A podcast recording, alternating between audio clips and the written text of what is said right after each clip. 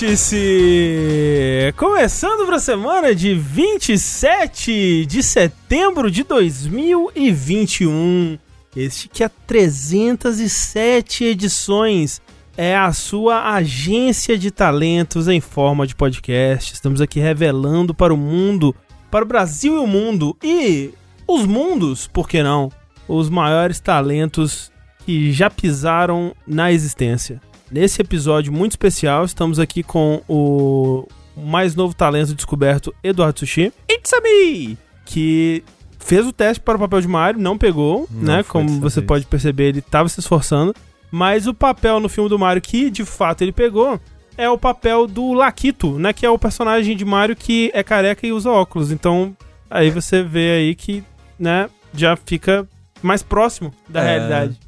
E, fico, co- fico ali com a, com a vara de pescar pescando sua bait. Isso. Tá com uma É. boa bait. Então assim, o poder que são os três mal merda, né? Aí cai, cai geral ali no- na, Exatamente. na baitzinha.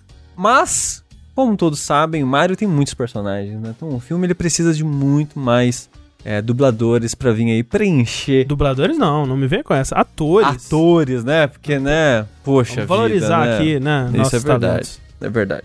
E pra preencher, a gente- a conta aqui também com o Rafael Kina, É verdade. It's a me, Rafael Kina.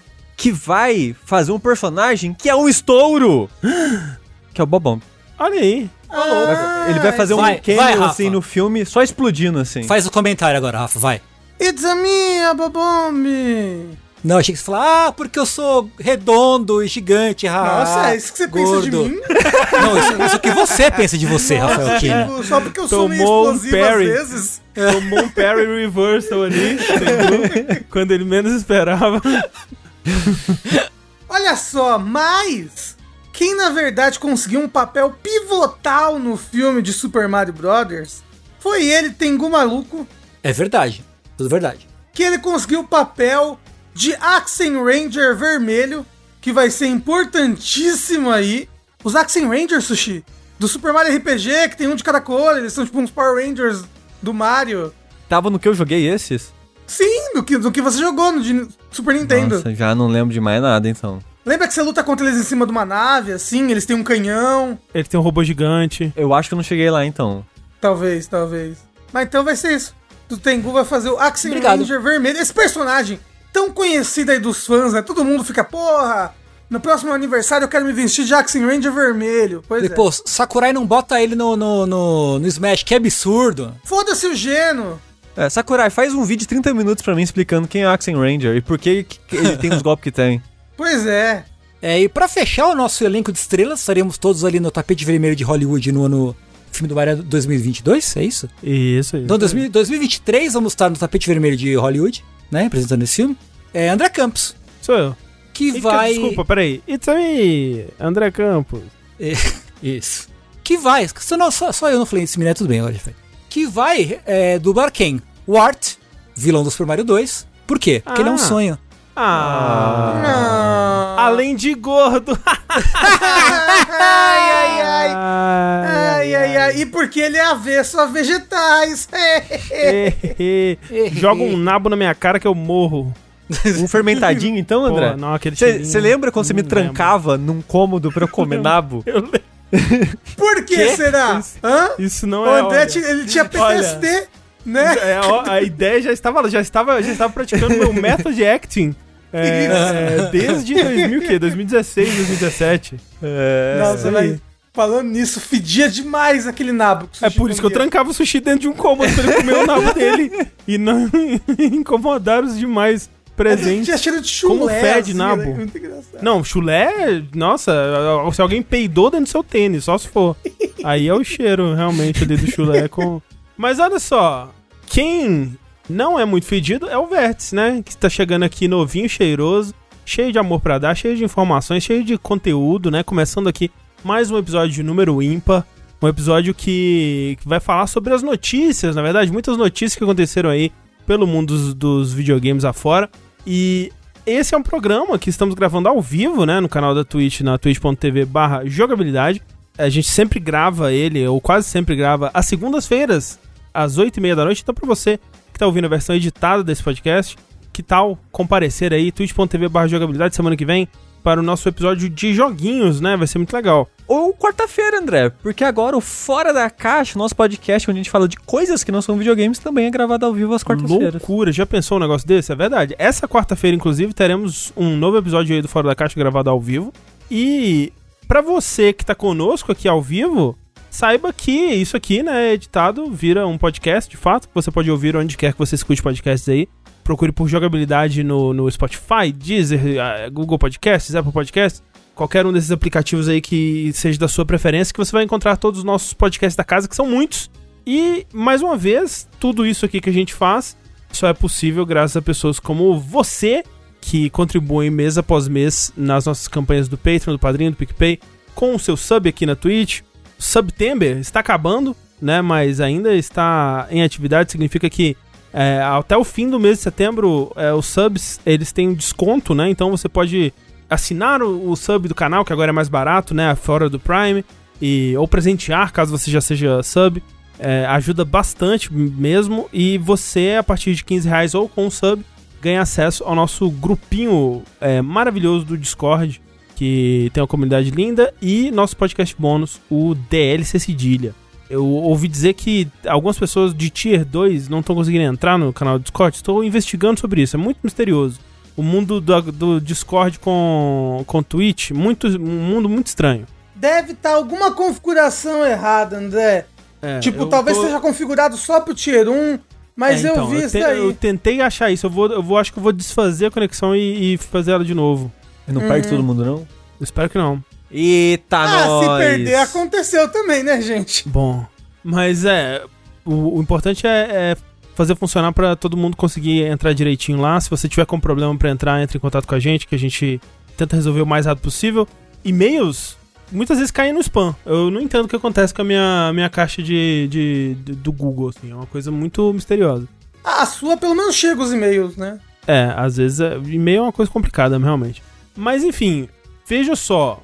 A gente então agradece a todo mundo que faz parte dessa, desse, dessa turminha maravilhosa. Pessoas como Larissa Herbst, o Daniel Buchinger Jr., o Kyoto. Ah, o Marcos Vinícius Augusto. É esse daí. Muito obrigado, então. A todas essas pessoas e muito mais que muito fazem mais. parte dessa, dessa turminha do barulho. Mas a gente tem outro agradecimento hoje, André. Temos, Sushi. Olha só, uma, um agradecimento aqui e um, um recado, né? Que está se tornando tradição, porque nós temos que agradecer, porque mais uma vez, conosco aqui nesse vértice, está o EBAC. Uou, a Escola Britânica de Artes Criativas e Tecnologia, André. Que coisa maravilhosa, Sushi. É, o EBAC, que tem anunciado com a gente aqui já algumas edições do Vértice, na é verdade. E para você aí que tá participando do, dos webinários e workshops gratuitos do EBAC aí, desde que a gente começou a anunciá-los aqui, você já deve aí ter participado de, de aulas aí sobre o básico de Unity, como marketear seu jogo, como montar seu portfólio, né? Dicas importantes de game design. E agora, veja só que coisa interessante. Você vai poder começar a fazer a arte para esse seu projeto. Por quê? Dias 28, 29 e 30 de setembro, também conhecido como a partir de amanhã, vamos ter aí lá no, no EBAC o workshop intensivo criando personagens com o Hugo Vaz, que é diretor de arte na Behold Studios, que para quem não sabe aí é o estúdio por trás de jogos como Chroma Squad, Knights of Pen and Paper. Knights of Pen and Paper. É um estúdio com, com uma direção de arte realmente fenomenal. E ao longo desses três dias aí você vai aprender conceitos básicos né, de pixel art, conceitos básicos de concept art, como trabalhar entre os dois, né? É, técnicas de, de ambos ali. E ao longo desses três dias você vai criar e, e desenhar, né? Um, o seu próprio personagem, né? Você vai sair desses, desse workshop com talvez a sua primeira arte em pixel art já. Olha que preceito aí, que, que, que promessa legal de se fazer no, uhum. num workshop. E o que? De graça. De graça. Importante. De gra... Três aulas com o, o cara que cria personagem, criou personagem pro Chroma Squad de graça. E não só isso, Rafael Kina. A pessoa também concorre a uma bolsa 100% integral. Os participantes, né, no caso, concorrem Sim. a uma bolsa. Exato. Então, é, mais uma vez, né, você que acompanha o Verse já já deve estar careca de saber, tal qual o Laquito, que basta você escanear né, o QR Code que está na tela, ou o link que está passando aí pelo chat, para você acessar o, o, o, site do EBAC com, né, já na página com mais informações para você é, se cadastrar. De novo, é um workshop online, né? Então você, você vai assistir por é, videoconferência. Não é um vídeo, é ao vivo, né? O, o Hugo vai estar tá lá dando a aula, então você vai poder tirar dúvidas, perguntar e qualquer outra coisa que surgir, né? Vai ser um workshop é, interativo. Lembrando que você não precisa ter pixel art, né? O, o, seu concept que você vai criar do seu personagem não necessariamente vai precisar ser em pixel art. E é para artistas é, iniciantes mesmo, né? É, mesmo que você não tenha experiência, é, eles vão te passar ali um programa, né? Você vai poder fazer no Photoshop se quiser, mas eles passam também um programa gratuito para você baixar e fazer. E de fato, essa pode ser a sua primeira experiência aí com, com isso. Ou, ou então eles falam também aqui, não só artistas iniciantes, mas tipo, você é um artista de uma outra área e tá interessado Isso. em saber como as coisas são feitas na área dos videojoguinhos, uhum, uhum. né? É bem legal para você também. Exatamente. Então, não perca essa oportunidade aí, mais essa oportunidade e muito obrigado ao EBAC por mais este é, anúnciozinho conosco aqui. Vamos lá então para as notícias, porque tem muita, muita notícia, gente. Misericórdia. Aconteceu um Nintendo Direct, gente. Não sei se vocês ficaram sabendo. Ah, não.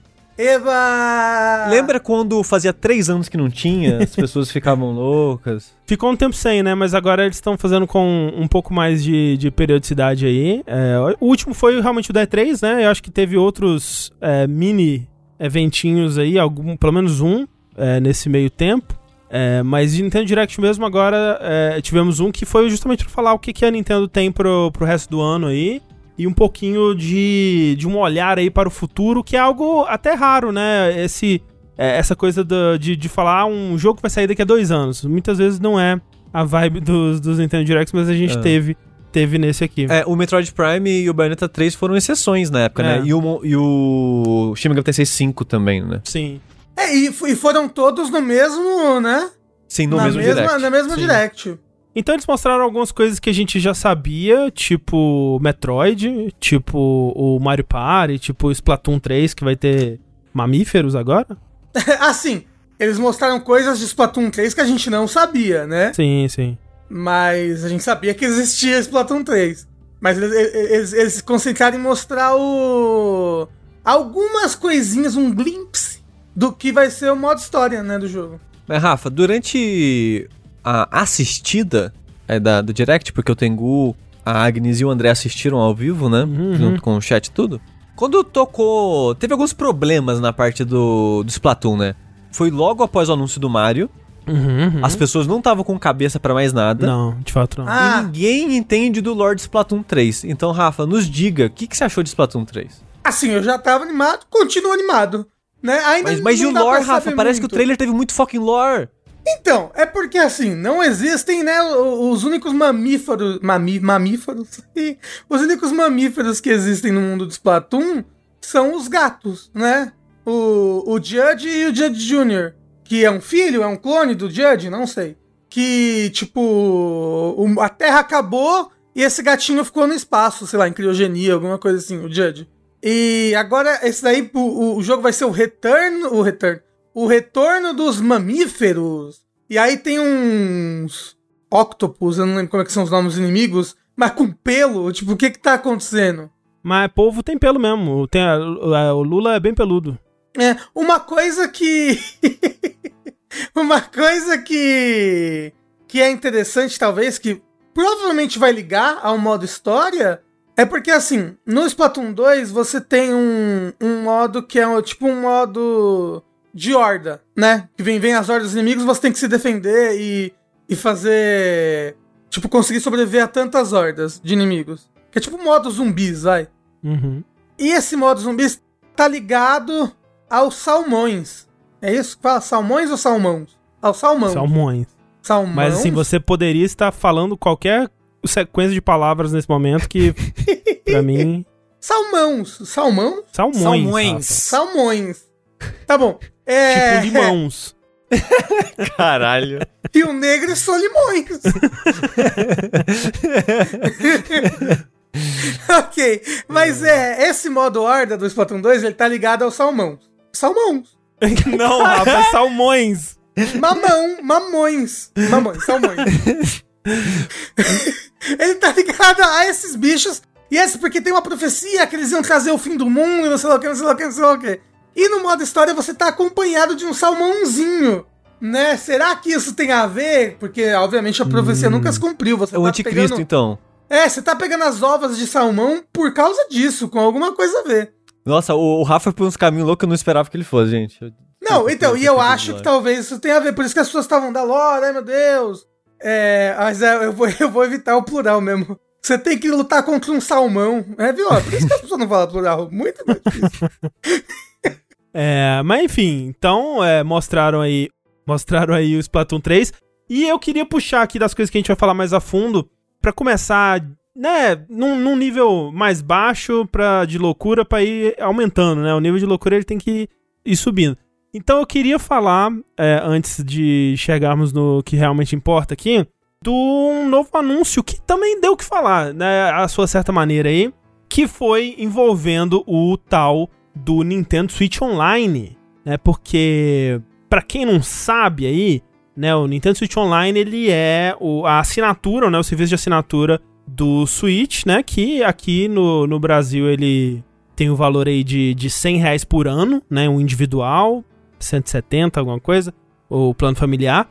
Que, veja só, é um preço é, até relativamente barato se você for comparar com outros serviços, né, similares aí, porque a Plus, por exemplo, ela tá quase o dobro, se não me engano, acho que 200 é, reais e individual, né? Então, é, se você considerar isso, para um serviço que, né, ele também dá acesso ao multiplayer online e umas esquisitices da Nintendo, tipo chat por voz, né, que você precisa também, se bem que, né, se você tá no, no, no, no PlayStation, você pode não estar no multiplayer online, mas conversar por voz? Pode. Eu acho que sim, né? Pode, Então, é pode. é, save de nuvem, né? Essas coisas todas aí. E o mais diferentão, né, do, do lado do, da Nintendo, é essa biblioteca de jogos de Nintendinho e Super Nintendo, que nos primeiros anos até que tava atualizando com bastante frequência, né? Eles sempre traziam todo mês uns, uns 10 jogos espalhados entre os dois é, sistemas, assim, né? Tipo uns 4, 5 pra cada, É. alguma coisa assim. É, no começo do Nintendinho era bem frequente a atualização. Né? Quando entrou o Super Nintendo, já foi menos, já foi Uhum, diminuindo uhum. assim. Hoje em dia quase não tem mais, é muito raro. É, tipo, É, acho que nossa. 2021 foram uns 5 jogos no máximo. E, e, e tá entrando uns jogos assim, tipo, hã? É, uns jogos super obscuros, né? Tipo, que eu acho que tem seu valor também, Sim. né? Mas seria ideal que fosse intercalado com, com jogos que as pessoas realmente lembram, né? E, e querem. E eu entendo que muitos dos jogos. Porque assim, a, a biblioteca atualmente ela tá bem recheada e tem bastante coisa boa, né? Dessas duas plataformas. Eu acho que a maioria dos jogos que, que o pessoal quer mesmo, tipo, sei lá, Mega Man, Final Fantasy. A Square, a Capcom não vai querer lançar, Não. sabe? Tipo, Não. Porque a Square e a Capcom estão vendendo esses jogos hoje em dia.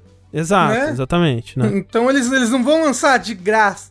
Teria que vir de um esforço da Nintendo de fazer um contrato com eles que seria lucrativo pra eles, né? Ao mesmo tempo de ter isso aqui, né? Porque essas empresas elas não são contra ter os jogos em serviço de assinatura, contanto que seja né, vantajoso pra eles. E com certeza o que a Nintendo tá oferecendo não é vantajoso a ponto de delas quererem estar aí ao mesmo tempo que vendem por conta própria. Então, assim, hoje em dia tá mais raro essas atualizações. Mas veja só que coisa, nessa Nintendo Direct eles anunciaram uma expansão, né, para esse serviço, né, que eles estão chamando de Nintendo Switch Online Plus Expansion Pack, né, que veja só, eles vão adicionar Nintendo 64 e Mega Drive. Olha que legal, gente. Caralho, ainda bem que um serviço que eu assino vai ganhar mais coisa, né? André? Não é? Eles estão expandindo aquilo que você assina pra ter mais coisas. O, seu, o, o valor que você tá investindo ali, né? Ele vai ganhar mais valor ainda, porque agora Porra, vai ter mais legal. conteúdo. Que Muito legal, legal. hein? Nunca critiquei Nintendo. Nunca critiquei. Olha só, no Nintendo 64, no lançamento desse serviço, que vai ser em outubro, vamos ter aí os jogos Super Mario 64, é, Zelda Ocarina of Time, Aquele mega raro, André, que a Nintendo parou de vender? qual? Mario 64. Ah, é, aquele que vendeu por um milhão de, de dólares o cartucho. Isso, isso. Mario Kart 64, Star Fox 64 É, Sin and Punishment, aí um, uma gema obscura da Treasure aí, recomendo. Doutor Mario 64, Mario Tennis 64, Winback, que eu nunca tinha ouvido falar de, até o, o, o, anúncio disso no, no Direct, que aparentemente é um Metal Gear do 64, ou alguma coisa assim. E Yoshi Story.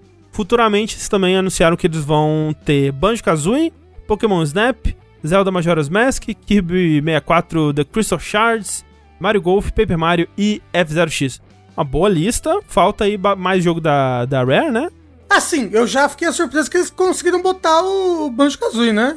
Pois é, já, já é alguma coisa. Eu acho que uma lista de jogos é realmente compreensiva aí do, do, do catálogo do, do 64 sem GoldenEye. Mas esse 64 não tem muito jogo. Eles preenchem então, mas, mas, é isso. 64 é o quê? É os exclusivos da Nintendo e os da Rare, né? É. E Goemon. E Goemon. E Goemon. Que também tá, tá, em falta. O Goemon do 64 é bem bom. É muito bom. No, na versão japonesa tem também aqueles é, do robô, como é que chama? Custom Robo. Custom Dois Robo, Custom Robo, né? é. Mas o de GameCube é melhor, não é? No Mega Drive teremos Sonic 2, Streets of Rage 2, Echo the Dolphin, Castlevania Bloodlines, Contra Hardcore, Dr. Robotnik Min Bean Machine, que é o Puyo Puyo, que no, no, na versão japonesa vai ser né, realmente Puyo Puyo. É, Golden Axe 1 ao invés do 2, acho errado. É, Gunstar Heroes. O Streets of Rage é 1 também em vez do 2. É o 2. É o 2? É o 2, é o 2, é o 2. Pelo menos isso. Musha, Phantasy Star 4, Ristar, Shining Force, Shinobi 3, Return of the Ninja Master e Strider. Eu acho também uma lista muito boa. Eu acho que a é maioria dos jogos must play aí do, do Mega Drive. É, a maioria tá aqui, eu né, colocaria um ou outro ali que é mais da minha preferência mesmo. Tipo, colocaria aí o Decap Attack, colocaria aí um Rolling Thunder, colocaria um Splatterhouse, um, um Splatterhouse, um Earth... Um Comic Zone. É, não, é, é Toad Jam and Earl, né? Toad Jam and Earl. Comic Zone é uma, eu colocaria... Comic eu Zone... Até no, falei até no stream que eu colocaria, colocaria muito Postman, que é um puta jogo de plataforma da hora Postman. pra caralho. Colocaria o jogo do Tasmania, mentira, não coloca esse não. Colocaria o OutRun, né? É, Talvez. A gente vai passar por esse bloco sem falar da ironia. Não, a gente vai falar, a gente vai Ok, falar. ok. O quê? Que não tem Sonic 1? Não. porque assim, não tem Sonic 1 porque o Sonic 1 vende no Switch, né? Ele tá lá no Sega Sega Classics lá e ele tá vendendo, então eles ah, mas assim, é muito desses jogos, eu imagino que tá, o Streets of Rage deve, tá, deve ter como você comprar ele de alguma forma também. No, no Switch? Eu acho que sim, eu acho que o Switch deve ter uma dessas coletâneas de Mega Drive, não tem não? Ah, no Sega Ages, é verdade. O é, no Sega tá Ages. no Sega Ages, é. é. Ah, do Sega Ages, ok. É, uhum. o que a M2 tá sei, né, lançando sei. aos poucos os jogos da uhum, Sega. Uhum. É verdade. Então, talvez eu imagino que por isso não esteja, não esteja o Sonic 1. Porque a SEGA adora colocar o Sonic 1 em tudo quanto é lugar, né? Sim, mas fora da SEGA Ages, né, tem outras compilações aí que eu tenho, assim, quase certeza que tem. Alguma dessas deve ter no Switch.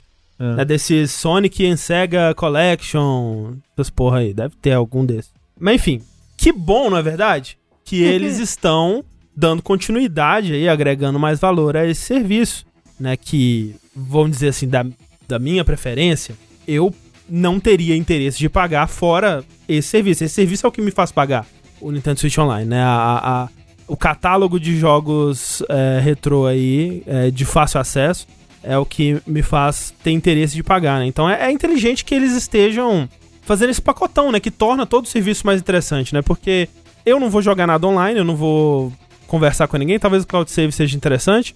Mas, pô, coloca tudo no pacotão, tudo fica mais interessante, né? Atinge uma gama de interesses ali, de tipos de jogadores é, diferentes, e todo mundo paga o, o serviço, né? Que bom que não paga mais, né, André? Que bom, Sushi, que não paga mais Exceto que paga. Eu gostei muito que a gente tava falando até agora como se não pagasse, né? Aí tinha gente no chat, tipo, nossa, mas tão dando parabéns porque tá fazendo isso? Não fez nada, tipo, não fez nada demais.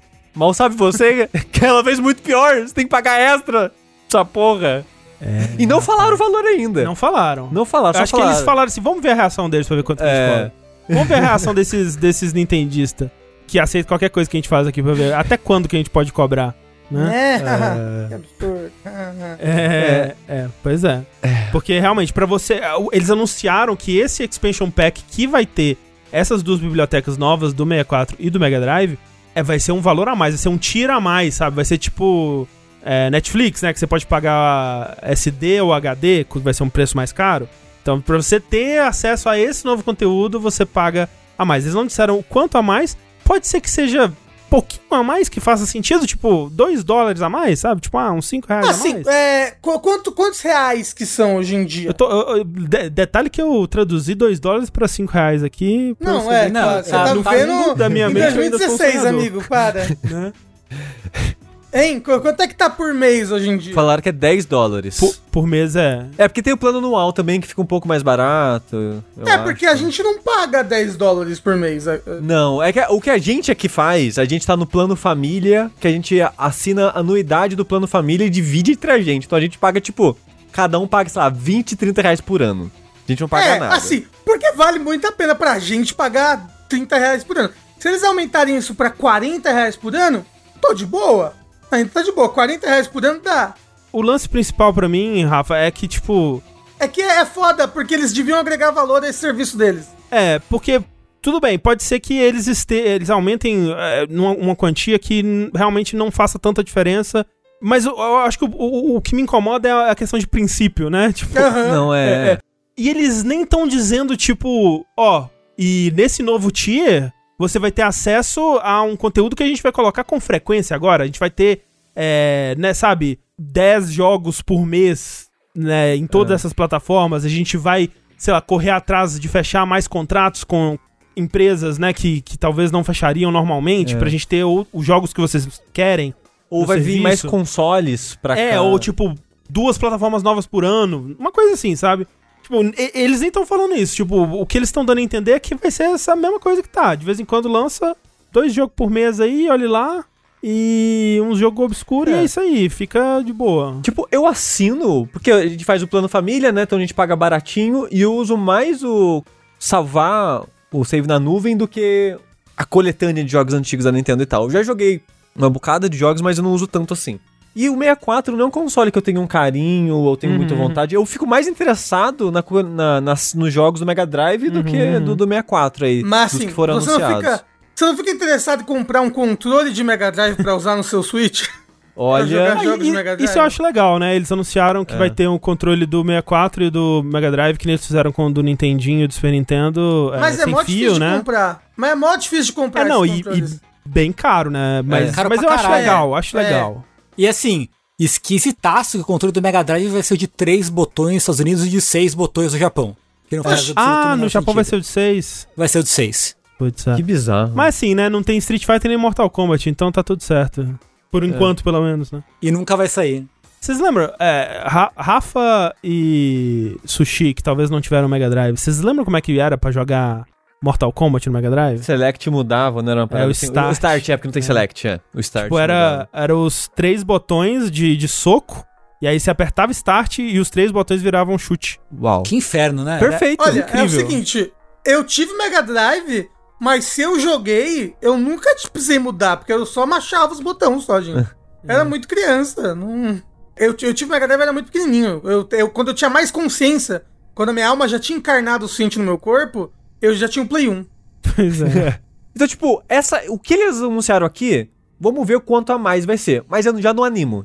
Não tenho muito interesse, a não ser que. Porque eles meio que largaram as moscas, sabe? O Nintendinho é, e o tá meio Super Nintendo, largado. é. sabe? Uhum. Tipo, se eles anunciaram uma parada nova pra pagar mais e vai largar as moscas também, eu quero ver como é que eles vão tratar isso primeiro, antes de, né, Sim. pagar mais por isso. Sim, sim.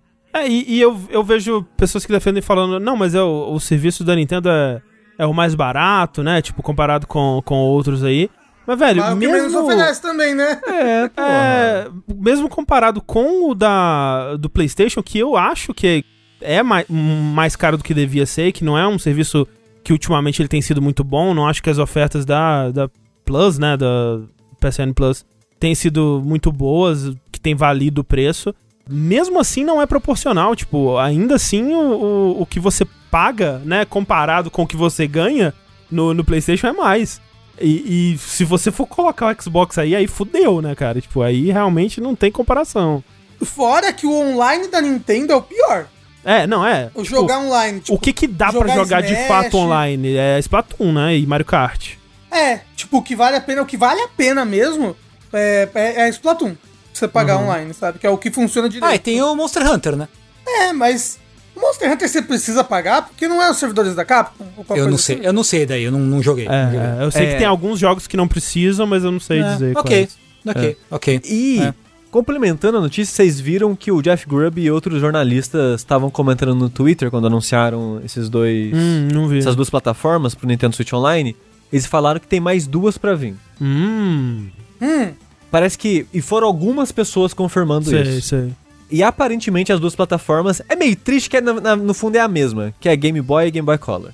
Ah, ok, então uma plataforma. É. É, mas ok, ok, legal. Tipo, é- é, eu acho que eles vão. Eles falaram que eles vão falar mais sobre perto do lançamento, né? E talvez mais perto do lançamento eles mostrem um plano de negócios aí, né? O que que eles. né? Ah, como que vai ser o próximo ano desse, desse serviço? A gente vai lançar mais plataformas, a gente vai lançar tanto jogo. Pra, talvez dá pra ver o- pelo menos isso, né? Porque realmente. é- essa ideia.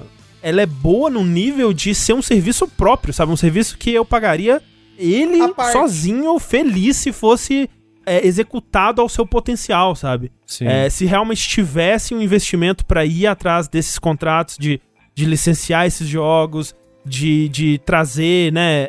Não precisa ser com o carinho de uma da de um M2, né? Nem nada do tipo, mas de ir lá e- e licenciar, né? Esses jogos, e, né? Porque no fim das contas é emulação pura, né? Eles não estão mexendo na maioria desses jogos. E aliás, ainda teve a questão lá dos jogos europeus, né? Ah, é, Putz, Que aparentemente verdade. estão jogando as ROM 50 Hz Isso. no, de Nintendo 64, né?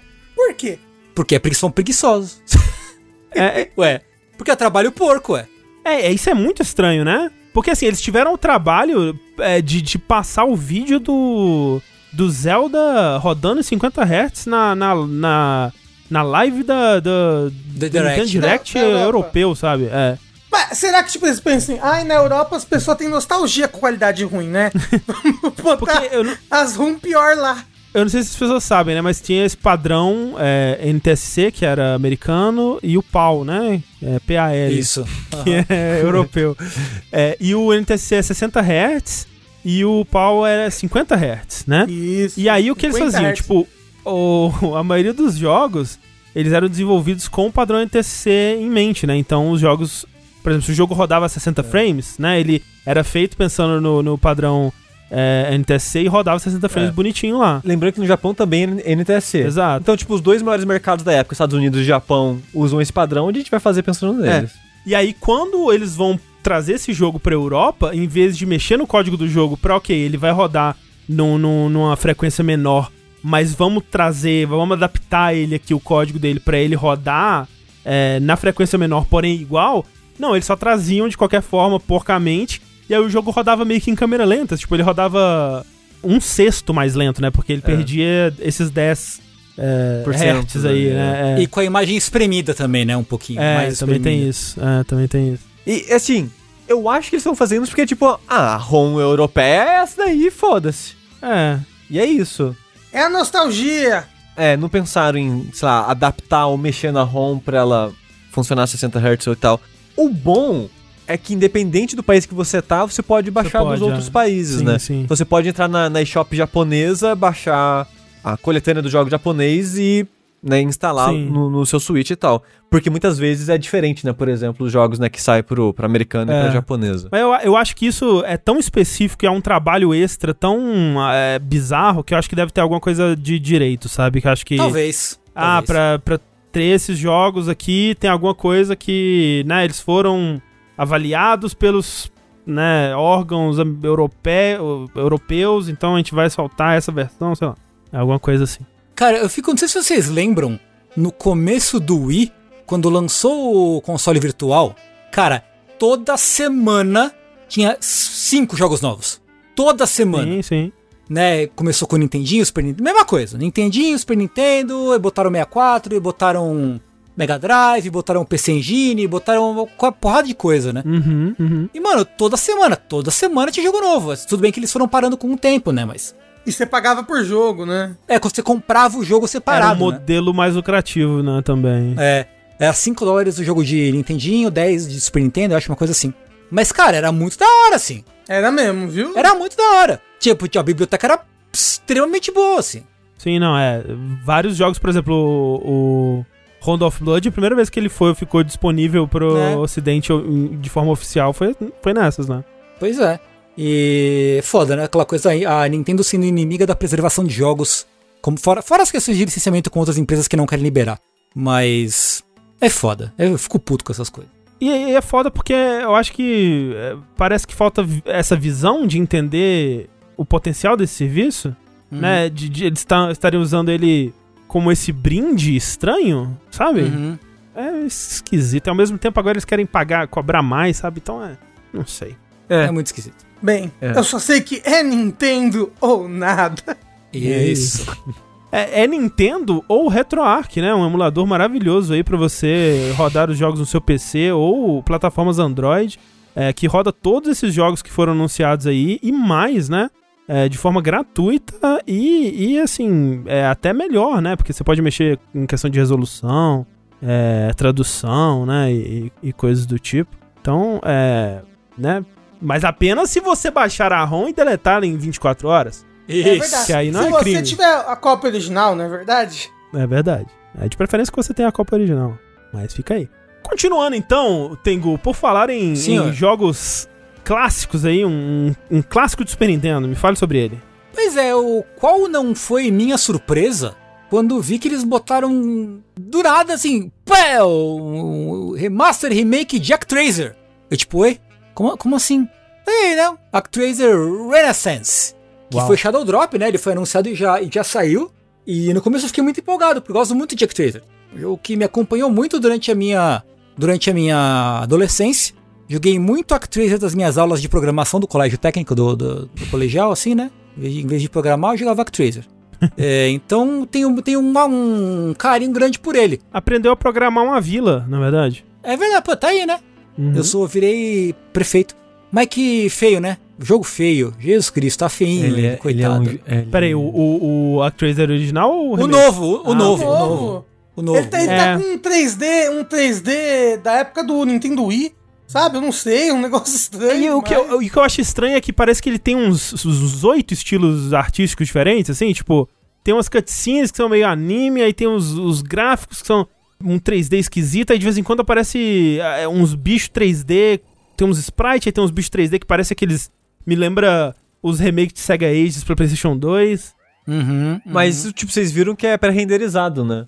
Ah, é? Não é 3D em tempo real, é tipo Aham. um 3D pré-renderizado. Então foi uma escolha artística que eles fizeram. Ok. E, É. e eles meio que deram um, um efeito no, nos sprites pra parecer pixel.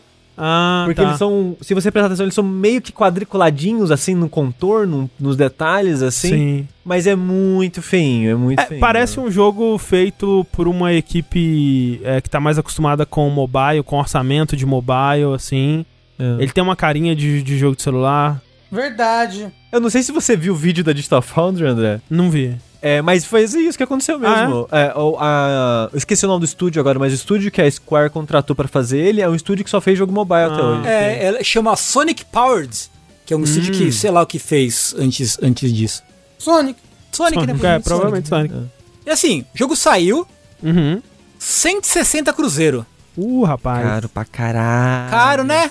Carinho. Alguém jogou? Alguém é, deu, deu a, Não. o, sa- o é. salto de fé aí? É, assim como Não. o Tengu, eu gosto muito do primeiro ActRaiser, mas não vou pagar 160 nisso, mas nem fudendo. Mas, mas ele saiu em outros lugares, não?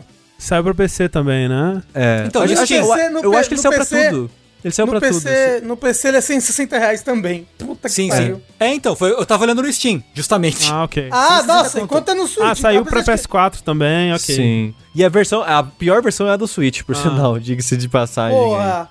É, eu ouvi dizer de pessoas que jogaram que ele não é um remake um pra um, que ele muda É o- mecânicas, que ele muda chefes e, e Leva o design diferente. adiciona lore e coisas do tipo. Parece, parece um bom remake, porém, né? Tá caro. Caro É, e meio com, feio. com a trilha é, rearranjada pelo próprio Yuzo Koshiro. Yuzo Koshiro. Yuzo Koshiro, Uhum. com música nova. E ele fez as duas versões. Ele fez uma música no estilo remasterizado e uma no estilo do original. É, isso daí é uma coisa que vale a pena, porque só a música que toca no trailer, assim, já dá um, um, um calorzinho no coração. Ele, ele é distribuído pela Square, né? Eu acho que é por isso que ele tá caro em todos os lugares aqui no Brasil, né? Sim. Tudo que a Square lança aqui no Brasil, ela lança com um preço absurdo. De Ah, não só no Brasil, né? Agora, eu vi, É eu vi que o pessoal agora, eles estão... Porque uma coisa, a Square, ela fez, acho que uma, uma pesquisa há um tempo atrás pra ver interesse em jogos mais obscuros do catálogo, né, deles. E esse estúdio aí que fez... Eu não vou lembrar o nome do estúdio. Mas o estúdio que fez o ActRaiser original é também o estúdio que fez aquele Terra Enigma, né? Uhum. E outros jogos assim. Que tem no Nintendo Switch Online. Ah, É a Quest. Quest, é isso? Quest. É, Quest. Nome do estúdio. É, quem sabe aí, quem sabe um remake de Terra Enigma. Quem sabe? O Heitor vai ficar feliz. Existe uma grande guerra, uma grande disputa entre pessoas que amam o ActRaiser 1 e pessoas que odeiam o ActRaiser 1 e aí amam o 2. Porque o 2 se livrou da parte de construção da cidade. Ah, é? Nossa, mas a É. parte de plataforma eu acho tão ruim no do 2. Eu acho tão ruim. Mas pelo menos não tinha construção de cidade. Essas Eu, pessoas cara. dizem. Ah, eu, gosto, eu gostava da construção da cidade. Eu, eu também. É, pra mim é, é o que fazia o jogo brilhar. É, É, é, me parece, dois. me parece o elemento mais interessante mesmo, né? Pois é. Então, remake do 2, mas com construção de cidade aí também. Pronto. Tá aí. Tá aí, mas Rafa, me fale então qual é o elemento mais interessante de Bayonetta 3.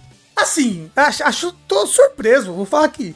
Tô surpreso que a noite que Bayonetta 3 tá aqui, no meio, porque era pra gente estar falando no final, porque foi a coisa mais irada desse evento todo. Puta que irado. pariu, dei pirueta de costas, saí assim, atirando com meus pés nas pessoas na rua, sabe? Não faça isso, Rafa. Fiz Não dancinha. pode. A gente já falou várias vezes pra você não sair atirando. Mas eu fiquei muito animado. Eu fiquei animado. Eu sei, eu sei, é difícil de controlar, eu sei como é que é. Que baioneta, lá, lá, lá, andando nas paredes, loucura.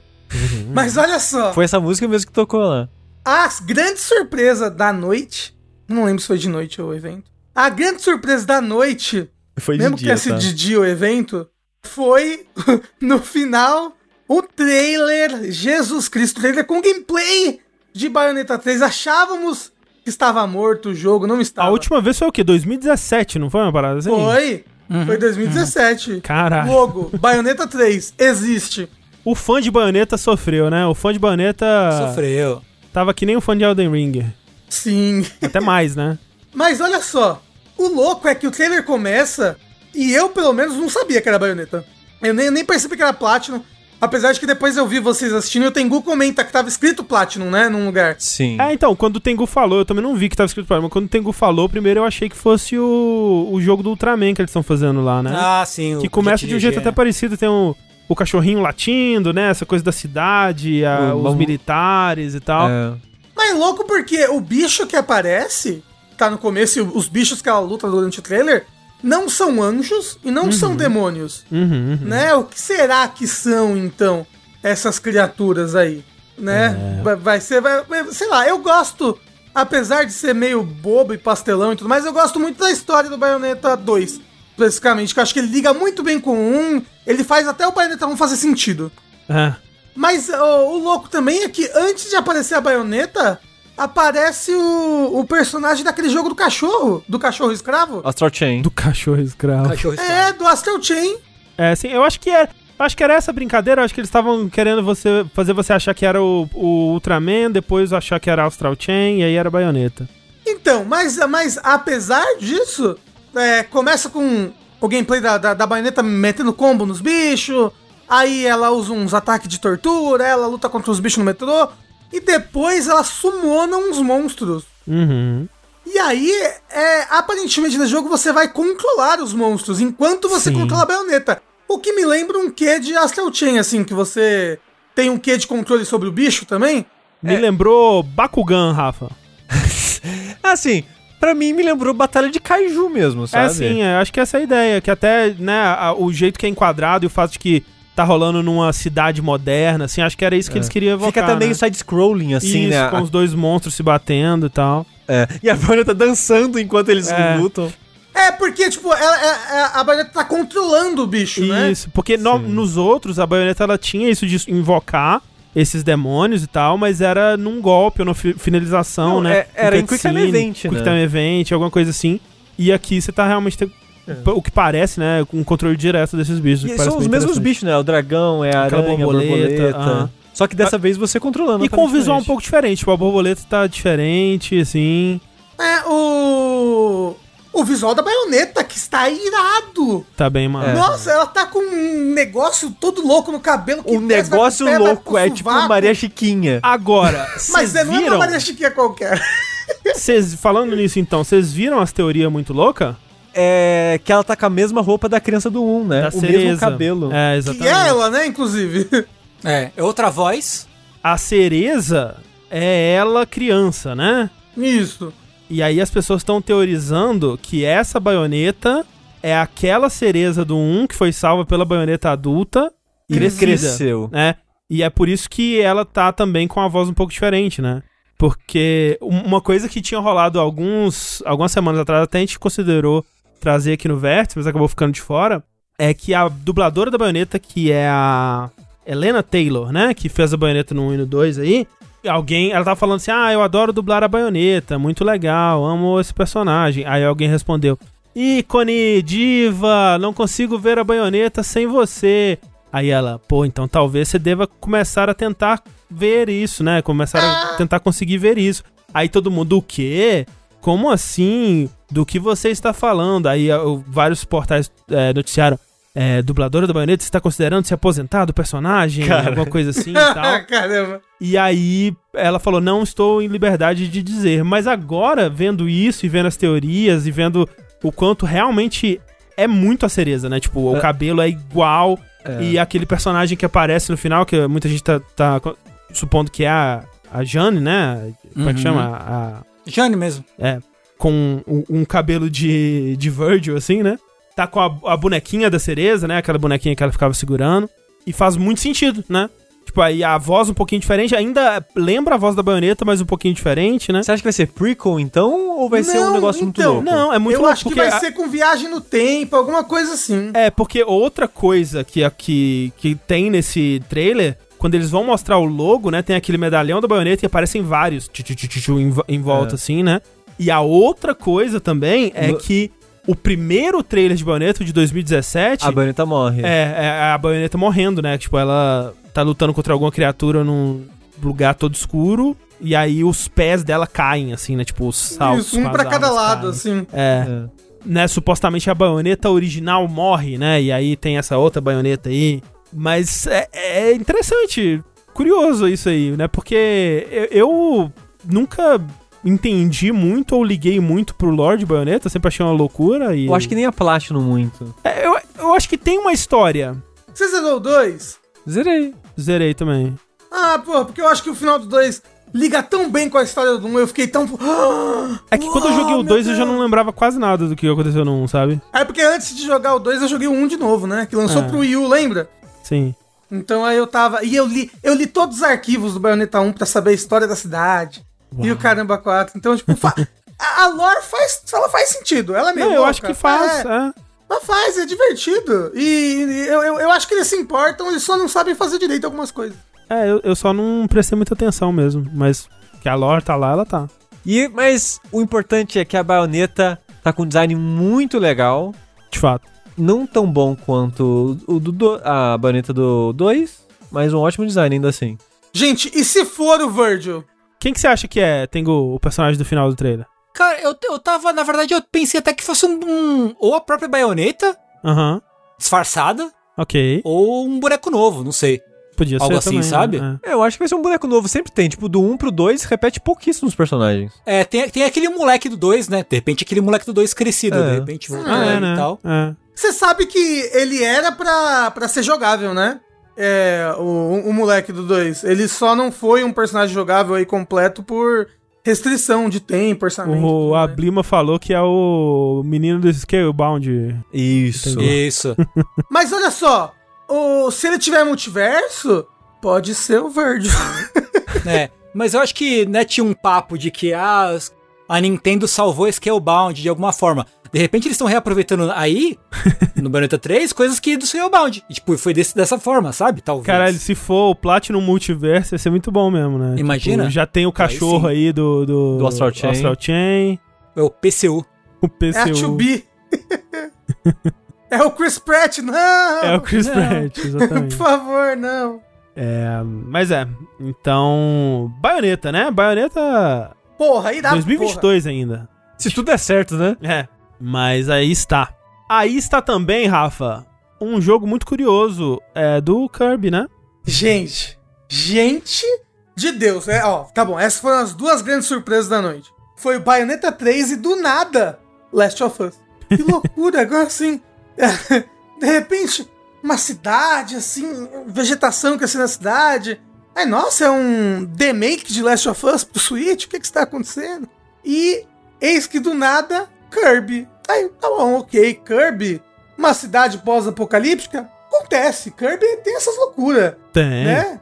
Kirby sempre enfrenta Deus no final dos jogos. É porque não é só uma cidade pós-apocalíptica, né? É uma cidade pós-apocalíptica no nosso mundo, né? Então, é no nosso mundo? Não sei. Parece muito, né? Pelo menos próximo, né? Tipo, há prédios, carros. Tem isso no Kirby? Não sei. Tem, tem. Tem? Ok. Tá, ali tem um Kirby, que é, que é no Kirby 64, que tem um planeta que é todo congelado, um planeta de gelo. E ele de longe, assim quando você vê ele na- no menu de seleção de planetas, é o planeta Terra. Ah, os, ok. os continentes, tudo certinho, assim. Então o pessoal teoriza sempre que aquele é o planeta Terra. Eu esqueci o nome do planeta que ele tá. O negócio é que é um Kirby 3D. Ah, 3D? Como assim, Rafael? Ele é tipo é, plataforma, mas você enxerga assim. Não, gente. Um Kirby que você mexe pro, pro, pro eixo Z. Você vai pro Controla a fundo. câmera, aparentemente. Controla a câmera? Tipo, como? O que, que é isso? Porque, é assim, desde o 64 eles têm vontades de fazer um Kirby 3D. Nunca deu certo.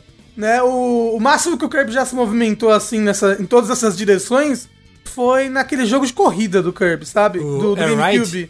Acho que é esse. Kirby Air Ride? É isso mesmo, do, do GameCube. Do GameCube. Que, que, se eu não me engano, se eu não me engano, eu posso estar falando bosta aqui. Ele até começou como um projeto de Kirby 3D, e depois virou o Kirby Air Ride, alguma coisa assim. Hum. Então, desde o 64 existe essa, essa vontade de fazer um Kirby 3D, nunca foi. E não, não aconteceu até agora. Como isso vai acontecer? Como isso vai rolar? Que loucura, que mundo é esse que estamos vivendo que vai ter um Kirby in the Forgotten Land? Um Kirby que se passa numa cidade que parece muito uma cidade da Terra, só que pós-apocalipse. O que, que está acontecendo? Está parecendo bom demais, está parecendo bom demais, eu tô muito animado, mais do que eu deveria. E é um Kirby tradicional, né? De pegar poderzinho, aquela coisa toda. Uhum. Assim, a gente não sabe como é que vai ser, né? Tipo, é, ele, ele- ele parece tradicional no sentido de que pega poder, batalha com poder, blá blá blá. Mas ele vai ser aberto? Ele vai ser de fase? Como é que ele vai ser? Vai ser GTA do Kirby. O Kirby pode roubar carro, pode virar carro, que nem no Epic Yarn. O Kirby, tradicionalmente, ele não é de. ele não é mundo aberto, né? Tipo, existem Kirbys que são. Mas ele tradicionalmente não é 3D também, né? É, mas esse- é, a- até existem Kirbys 2D. O Kirby do espelho lá, Kirby in the Amazing Mirror, acho que é esse o nome. Ele é assim, de mundo aberto. Ele é tipo um Metroidvania. Sabe mapa de Metroidvania? Ele é tipo isso. Só que é ruim. Eu, eu não gosto, pelo menos. É... Mas e esse, como é que vai ser? Ó, ele começa na praia igual o Crash Bandicoot, então vai ser fase linear. É isso, Ah, é isso. Todo é jogo isso. que começa É. na praia é fase. Eu só queria dizer, fazer meu. Fazer, eu vou fazer meu papel aqui. Passa. Parece ruim pra caralho. O Só jogo? isso. É. Por quê? Eu, tô- eu acho ele muito feio. É, que- é, vamos ver como é que vai ser na hora de jogar, essas coisas, né? Mas parece tudo tão vazio, tudo tão desinteressante. Eu não sei, me, me, me passou uma primeira impressão péssima esse trailer. Ah, meu, eu tô interessado. Eu tô mais interessado do que eu estaria se fosse tivesse sido um jogo 2D normal. Não, nossa, pro Switch ele tá lindo, Sushi. Tá muito bonito, ele não Assim, é um... lindo, Não, lindo, pra- lindo, para, sim. para o Switch ele está lindo, gente. É, eu não sei, eu não sei dizer se pro Switch ele tá lindo. Mas assim, me, me traz memórias de jogos do Mario, né? Em 3D. Então isso é bom. Sim, ele é bem, tá bem Mario, né? É. Pelo que parece, pelo menos. Mais uma coisa que todos nós poderemos concordar que foi muito boa e que parece muito boa É a EBAC, Escola Britânica de Artes Criativas. sabe?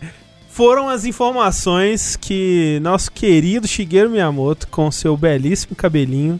Ó, primeiro, antes de mais nada, vamos é, comentar aqui sobre o cabelo de Miyamoto.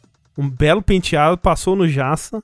Você acha que ele, faz, que ele fez implante capilar pra ainda ter cabelo? Não. Eu, eu acho que fez Não. implante e não só fez implante. Esse penteado me lembra penteado que quem quer disfarçar a calvície. Não. Igual Quem do Jeff, igual do Jeff do Giant Bomb que tenta dis- disfarçar a calvície dele.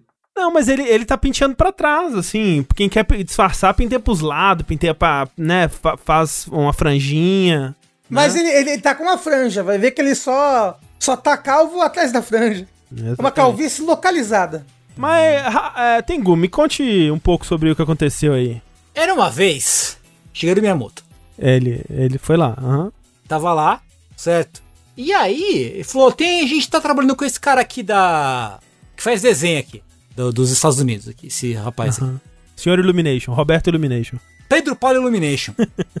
e aí, estamos fazendo o filme do Mario. Tá, ok, legal. Agora a gente vai mostrar pra vocês qual vai ser o elenco do filme do Mario. Não vamos mostrar o filme do Mario ainda, veja bem. É, não, não sabemos ainda, não sabemos ainda. E aí, dica assim, plau, Plau. sem, sem aviso. Sem levar pra jantar. Não, sem nada. passar um cuspe. Não. Chris Pratt de Mario. Chris Pratt. Chris Pratt, o treinador de dinossauros, Chris Pratt, So Long Gay Bouncer, adquiriu outro significado, né, agora. né? Vai ser a porra do, do, do, do, do, do Mario. E o Miyamoto, wow, he's so cool. Ó, eu, eu, assim, a gente vai falar sobre todos os, os- os anúncios aí, mas essa foi uma coisa que eu fiquei pensando depois, assim, porque depois eu assisti a versão japonesa, né, do, do Nintendo Direct pra ver se, se eles sequer tinham passado isso lá, e de fato eles passaram.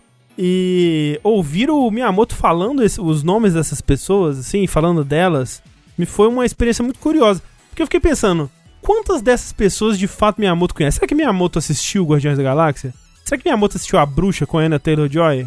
Será que é, Miyamoto é um grande fã de Key Peele, sabe? Será que o Miyamoto sabe, sabe citar de cabeça a sketch do Continental Breakfast? Será? Será que o Miyamoto, quando ele vê a sketch do Aaron, ele se... Nossa, se caga de rir, sabe? É.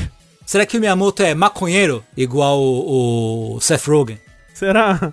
Será que ele assistiu o Seth Rogen e o Snoop Dogg bolando? Ah, o Miyamoto bolando- procurava caverna, gente. Mas ele era criança, gente. Pelo amor de Deus, ele nunca Na mente de maconheiro dele, Rafa. Não, ele usa cogumelo, todo mundo sabe disso. Quase confundir as drogas. E foi isso, né? E, e aí, tipo, Chris Pratt de Mario, a Gambita da Rainha de Peach, o Jack Black de Bowser, que eu achei Sim. fantástico, Sim, né? parabéns. Esse foi o melhor. Seth Rogen de Donkey Kong. Eu acho que foi uma boa escolha. Eu, Eu ah, acho, eu acho. Olha só, eu vou dizer aqui, ah, não esqueçamos, é, Charlie Day como Charlie Day. Luigi, que é o... Sim. Quem é esse moço? É do It's Always Sunny em Philadelphia. É aquele moço do meme do, do- da teoria da conspiração, que ele tá assim com, No- no quadro. com cigarro na boca. Ah, Sabe, é aquele moço lá. ele parece, nesse meme, ele parece o, o, o Rolandinho do canal. Não parece um pouco? Sim. E, e aí, além do Seth Rogen de Donkey- Kong, eles anunciaram o Fred Armisen como Cranky Kong e outras duas pessoas que eu não conheço como ah, outros personagens diversos. E o Charles Martinet fazendo hum, personagens misteriosos que eles não revelaram É, ainda. né? e, o, e o Ki do Campio como Toad. É, exato. É. Que, do Key Peele como todo, É. exatamente. exato. Eu, ó, tirando o Chris Pratt. Perfeito, todo mundo. Não, peraí, peraí. Especialmente com o Chris Pratt, perfeito. Não, Perfeito. Não. Não. Perfeito. onda, né? Olha só, eu tinha zero interesse de ver esse filme. Eu- É assim, eu gosto da, da. Acho que a Illumination é um estúdio talentoso, né? Faz umas animação bonita, os hambúrguer que chove lá, é, os negócios lá do- dos Minions. Os né? malvados, Tem gente que é, tem gente que gosta dos Minions e tudo mais. Zero interesse. Agora vou ver no dia, se possível, né? Porque 2022 se pá, estaremos podendo ir no cinema. Vamos, né, torcer aí. Meu Deus, Não quer dizer que o filme vai ser bom. Não, isso, irre, isso irre, Irrelevante, eu é tava irrelevante, pensando é assim. sobre isso, eu tava pensando sobre isso. É, a gente Eu não, precisa, quero, eu não quero um filme bom. a gente precisa fazer alguma coisa sobre bom versus interessante. Porque às vezes ser interessante basta. E esse filme, Mas basta ser- pra atrair atenção. exa mas eles fizeram perfeitamente o trabalho. Perfeitamente. Tipo, de, ze- de zero interesse pra eu estarei na estreia. E assim, irrelevante a qualidade. Eu quero ver o que que eles vão fazer. Porque assim, eu pensei muito sobre isso, né? Eu pensei muito sobre o que aconteceu nesse momento. É, é que, que não tem como voltar atrás. É por esse tipo de momento que eu vivo, na, na- na- que eu assisto esses eventos. São coisas que nunca imaginaria e que acontecem diante dos seus olhos e a partir de então a vida nunca mais será a mesma. E eu fico pensando o que aconteceu aí. E a minha, meu, meu palpite pro que aconteceu é, primeiro, eles vão fazer um filme de animação que vai ser muito parecido com Mario visualmente, né? Eu imagino que vai ter a cara, a carinha de uma CG de Mario, né? Assim, aquela aquela CG super bem produzida que de vez em quando eles fazem pro, sei lá, né, pro Mario Plus Rabbids. Mario Plus assim. Rabbids, ou então, né, tipo, Smash. o Smash, né, aquelas, aquele nível ali de animação. Acho que vai ser aquela carinha. Só que aí algum executivo da Illumination, do estúdio, alguma coisa assim, pensou, não podemos, não temos a ousadia de fazer tipo um Wall-E, ou um filme em que os personagens não vão falar durante a maior parte deles, porque os personagens de Mario, eles não falam, né, eles, eles, Ah, sim. eles gritam com suas catchphrases, basicamente, né, eles Ah, não sim. conversam. Ah. André, André.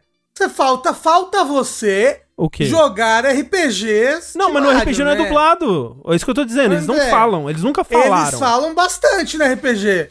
Ele vai papapá, papapá, A patatita, Luigi, papatapata, Luigi, papatapa. Mas, mas de fato eles não conversam. Eles não conversam, nunca conversaram. conversando. Tá bom, Rafa, você tá entendendo o que eu tô falando. Será que eu tô? Será que você tá? Então eles acharam assim, não, não tem como a gente trazer. Além do que, o jeito que o, o Mario e o Luigi falam pra 2021 talvez seja um pouco insensível, assim, né? Esse, esse estereótipo lá Um no, pouco, no um pouco, 200 um milhões, assim, né? Ah, mas Talvez- eu acho que eles não vão ligar pra isso, não. Eu acho que vai ter estereótipo italiano pra cara. Vão, vão comer pizza o filme todo, Olha sabe? assim, é que eu acho que assim, se eles colocassem o Charles Martinet pra dublar o Mario no filme, falando diálogos, dublar o Luigi também, dublar o Wario, sei lá, todo mundo, né? Fazer do jeito que ele faz atualmente, seria nível estereótipo italiano no 100. Eu acho que o filme vai estar nos 50, sabe? Eu acho que vai ter muito ainda, mas eu acho que eles estão querendo reduzir um pouco. E aí o que eu acho que eles vão fazer é o seguinte. Ah, pô, mas o Chris Pratt não vai conseguir fazer uma imitação do Mario. Ah, será que o Keegan Michael Key consegue imitar o Toad? Não vai ter imitação, gente. Vão ser novas vozes, vão ser completas. E eles vão Não, até. não. E eles vão Vai, até brincar vai. com isso, porque vai, ser, vai ter, tipo assim, uma cena. Ah, o. é, a- ó, O Toad fica com a voz fina por um Fe- segundo. fe- é, fechem, fechem os olhos comigo e vamos para o mundo da imaginação, ó. A cena abre, é o Reino dos Cogumelos, o Castelo da Peach. E aí ela vai, a, câmera dá um zoom assim numa torre, lá no topo assim, e você começa a ouvir a voz clássica do Mario. Yahoo! Uhuhu! Ahaha! E aí, corta para o Mario acabando de cagar no banheiro. Uau. E ele fala isso. com a voz do Chris Pratt: Nossa, aquele espaguete me fez mal. Sabe? Eles Não, vão fazer algum André, momento que vai ter uma André, piada não, com não. o fato de que a voz dele agora é diferente, sabe? Tipo, eles, eles vão brincar com a voz antiga, fazer você achar que vai ser a voz antiga e aí vai. Ah, agora é a voz nova. Porque eles têm que fazer esse reconhecimento. Porque eles, eles não podem simplesmente chegar com a voz nova. Pô, não, mas não vai ter voz nova, André. Vai O- sim. Não, Vai, eu acho que vão vai. ter interpretações É, das vozes vai. antigas. O Mario vai vai. ser só um cara. É, o, o Mario vai. Vai ser o Chris Pratt, vai ser ele. Ei, gente, vamos lá para uma aventura, vamos lutar contra o Ei, Bowser. gente, vamos dar dinheiro aqui pra essa igreja anti-LGBT. Isso, Ei, isso. vamos lá, milhões por ano. E É aí, isso. cura gay. Ó, eu queria, eu queria falar sobre isso porque eu, eu, eu não sabia de nada dessas coisas do Chris Pratt, né? Quando a gente fez a live, né? E o pessoal falando Chris Pratt babaca e tudo mais. E eu fui correr atrás de, de, de ver realmente o que que, o que, que tinha, né? Do, do, do Chris Pratt aí. E a maioria das coisas que as pessoas falam ou é não confirmado, né? Ou é tipo. é, essa coisa dele por omissão. Que assim, eu não vou passar pano pro Chris Pratt aqui, porque muitas das coisas que ele faz é por omissão. E alguém com o, o alcance dele, com o, o conhecimento que ele deveria ter enquanto é, um, né, um milionário de Hollywood, ele deveria é, saber melhor, né? Ele sabe, deveria usar melhor o, o poder dele. E o fato de que ele não tá usando é tão, é tão ruim quanto se ele tivesse usando pra realmente espalhar, pra apoiar é, os republicanos, por exemplo. Porque muita gente acha que ele é, de fato, um apoiador do Donald Trump ou alguma coisa assim. Não dá pra saber porque ele nunca se manifestou a favor de, de nada, né? O lance dele é, é aquele papo de. Ah, mas eu. Política aqui não, né? Eu tô aqui pra falar de Vingadores, hahaha. meu filme não tem política. É aquela coisa toda. Só que aí, por omissão, por exemplo, ele não participa do, de um evento onde todos os, os atores do- dos Vingadores estão é, juntando fundos pra campanha do Joe Biden, por exemplo, assim, sabe? E aí, ele- só ele não participa. E aí fica esquisito, sabe? Tipo, fica. Dá aquela mensagem assim, tipo, ok, você quis não se envolver, mas não se envolvendo, você tá dando uma mensagem muito clara aqui, né? O lance, o outro lance o lance da igreja, né? Esse é o lance principal pra mim, assim. É, que o, o Elliot Page falou, né, que, ah, mas, né, sua igreja apoia, é, é anti-LGBTQ aí e né, ninguém fala nada sobre isso. E ele negou. E, tipo, ninguém conseguiu ver realmente se a igreja que ele participa tem alguma coisa de, de an- anti-LGBTQ. De fato, ninguém consegue confirmar isso. Só que a igreja também, por omissão, ela não foi lá e falou: não, gente, a gente não é nada disso, não. A igreja se manteve silenciosa. Que é quase tão ruim quanto ser, de fato. E Uhum, e leva à conclusão de que talvez ela seja. Então, tipo, eu acho que as pessoas também pulam a- as conclusões num nível um pouco exagerado, porque eu achei que o pelo que o jeito que as pessoas estavam falando, parecia que ele tinha matado alguém, e na verdade é alguém que peca por omissão, né? Mas ainda assim, babaca.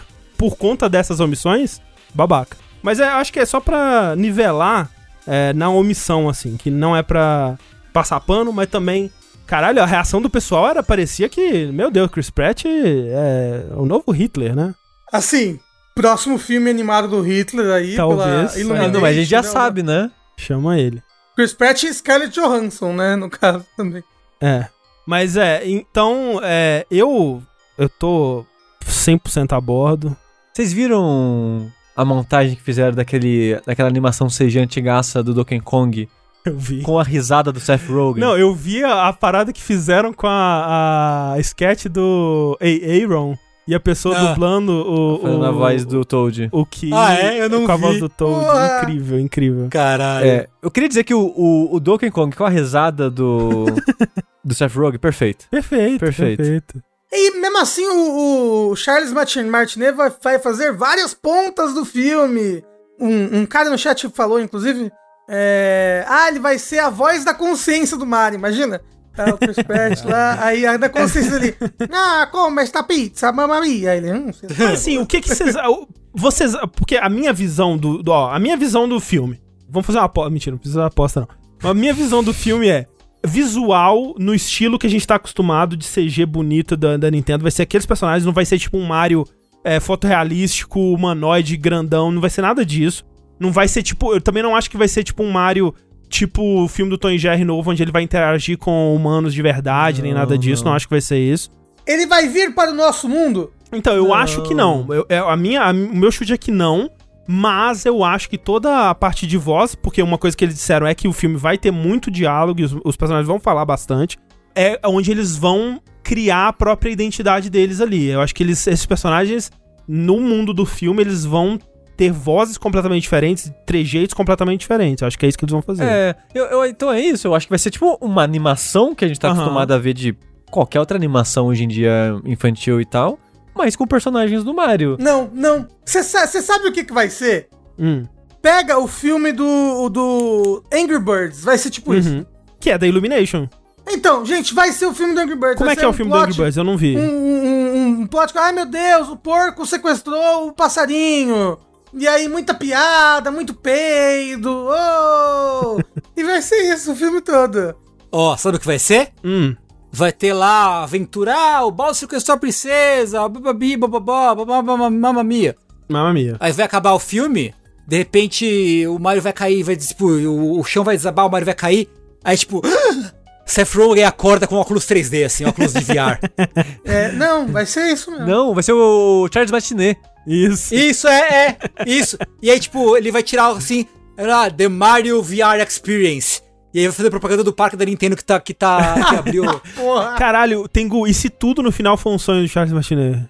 Vai ser ó, isso. Tem Vai outro ser final isso. agora. Agora tem que ser isso, realmente. É, mas a participação dele eu acho que ele vai fazer som de outros bichos, né? É, tipo outros bichos, ou então se aparecer um, um- uma, uma participação especial do Wario, assim, no fundo, aí ele faz a É. voz do Wario mesmo.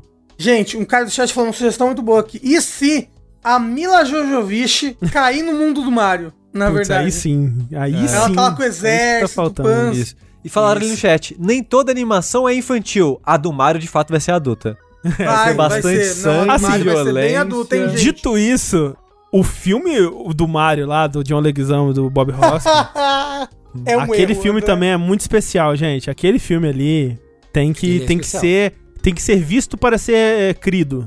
É. Eu não sei se existe essa Va- o- esse filme vai ter cogumelo crescendo, gente. É, É. pra maior de idade, essa porra. Exato.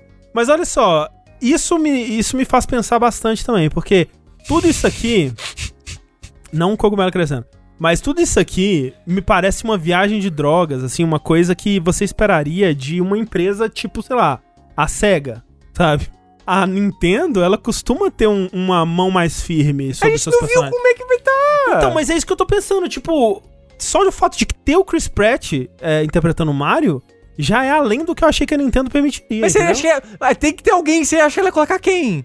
Do jeito que ela é, talvez o Charles Martinet mesmo, né? Às vezes o Chris Não. Pratt faz uma imitação de Mario perfeita e você não sabe, é um dom dele, sabe? Mas se ele- for ele- pra ficar igual o Charles Martinet, pra quê? Entendeu? Bah, ué, mas pra, Pra quê? vender, pra, ué, você é, acha não. pra vai vender, mais pra estar no pôster assim, Mario é Chris, pra gente tá falando uma hora É, disso. de, fa não, de fato, Mario não, é, realmente. Chris Pratt. Se ele fizer uma imitação perfeita de Mario, faz sentido. Você acha que vai ser isso então, Rafa? Eles vão imitar os personagens? Eu acho que eles não vão imitar, mas eles vão ter sim características. Assim, o Mario vai falar com um sotaque italiano, não tão carregado, mas vai. O Toad, às vezes, vai falar um. Como é que é? Puta que pariu! Eu não lembro como é que Mas esse é o Toad. É, então, ele tá É. falando do Toad. Ah, tá. Pensei que tá falando Então do o Luigi. Toad, não, o Toad vai falar com uma voz assim, eu quero eleição! Alguma coisa desse jeito. Entendeu? Eu acho que vai. Eu acho que vai ser assim. Eu acho, ó, eu acho que o e Mario, não vai ele- fugir muito do óbvio esse filme. Não vai fugir muito do óbvio. Ah, eu acho que não também. Assim, já me surpreende um pouco ter tipo Cranky Kong e Donkey Kong, sabe? Já é, já é além do que eu achei que eles iriam, assim.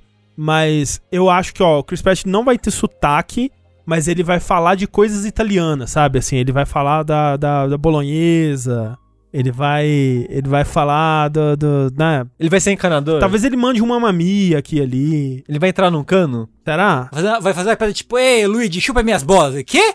As bolas, o, o meat bolas do meu espaguete. assim. Isso aí. Porra, não, não vai ter. Gente, esse filme vai ser livre para todos. assim.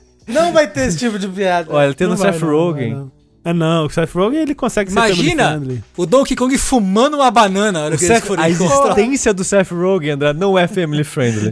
Você já viu qualquer entrevista com Não, ele? mas é por isso que ele não vai participar de forma alguma do marketing, entendeu? É. Mas ó, Jack Black de Bowser, inspirado. Achei inspirado. Não, excelente. É. Achei Não, a foto que colocaram dele... Já é meio Bowser, né? É. É, pois é.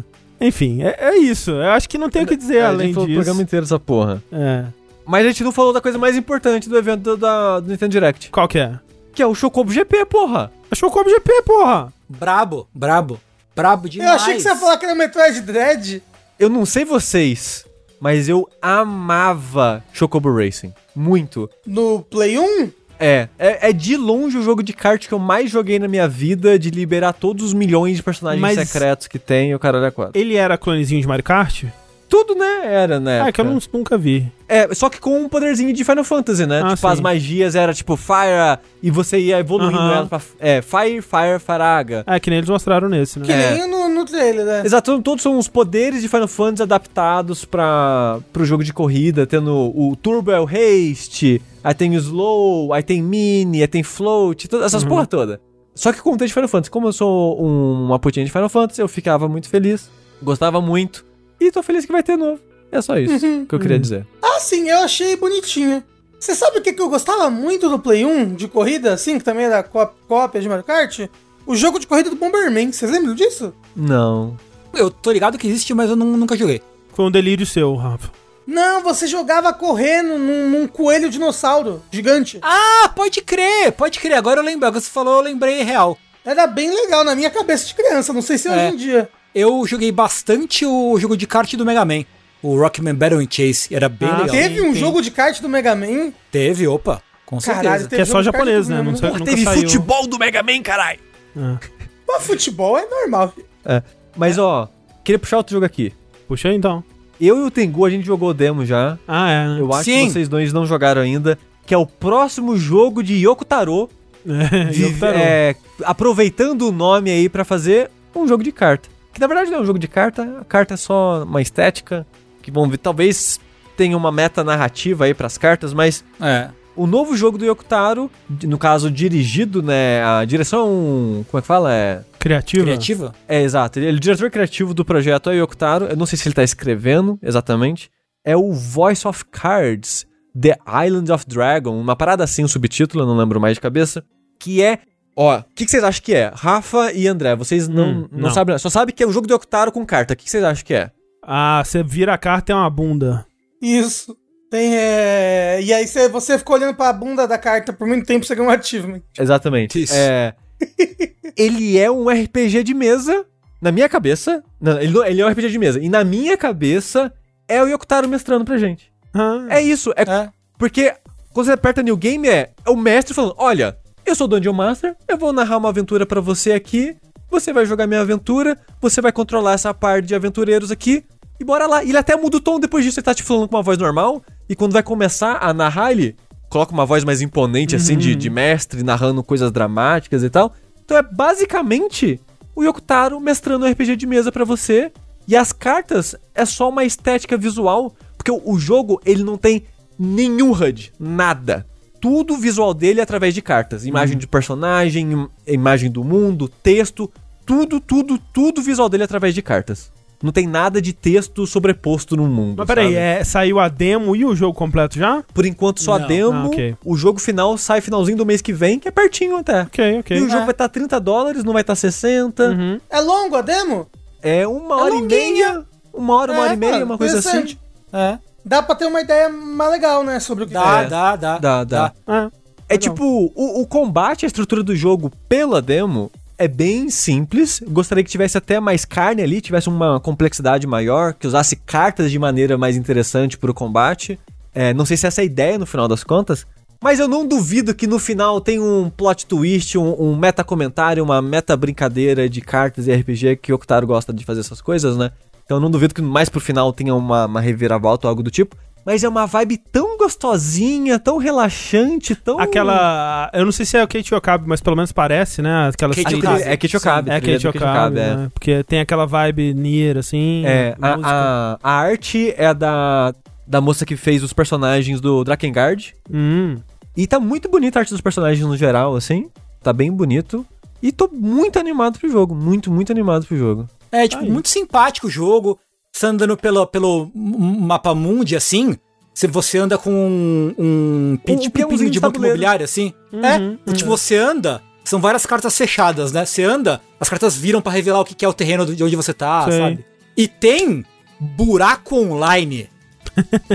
o jogo tem uma versão simplificada de buraco. Uau. Jogo de carta buraco. Uau. Você, tem, você Como é que joga chama buraco cidade... em inglês ou. Hole. Porra. Muito obrigado. E aí, você joga com o NPC pra ganhar umas cartas novas e tal. E tem um modo multiplayer online, cara. Uau. Tudo que eu queria era um buraco online. No X-Vídeos tem vários. Que isso? É legal. Tá falando É, em é buraco? É, nada a ver. Uma, uma coisa que abriu o evento, que foi hype pra caralho, que obviamente mais ninguém ligou do que eu aqui nesse site, mas a expansão do Monster Hunter. É. Monster Hunter Rise Sunbreak, Uhum. né? Que vai ser o, o, o Iceborne desse Monster Hunter. Vai ser o a versão Ultimate desse Monster Hunter, né?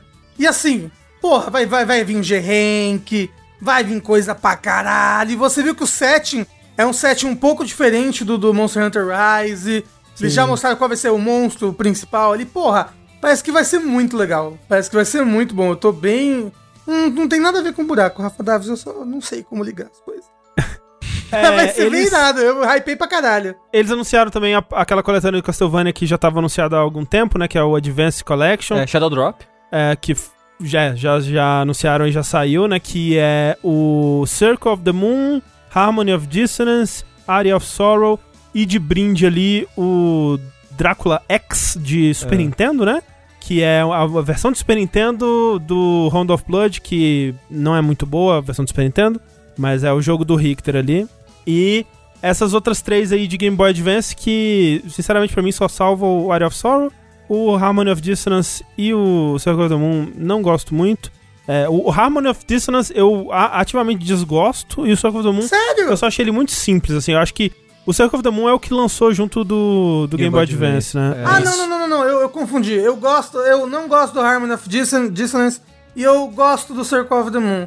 Eu só não gosto do sistema de carta dele, é muito lixo. Você tem que É. dropar as cartas. E é o, o, muito Circle of, o Circle of the Moon ele não é Metroidvania, né? Ele é um Castlevania um pouco mais.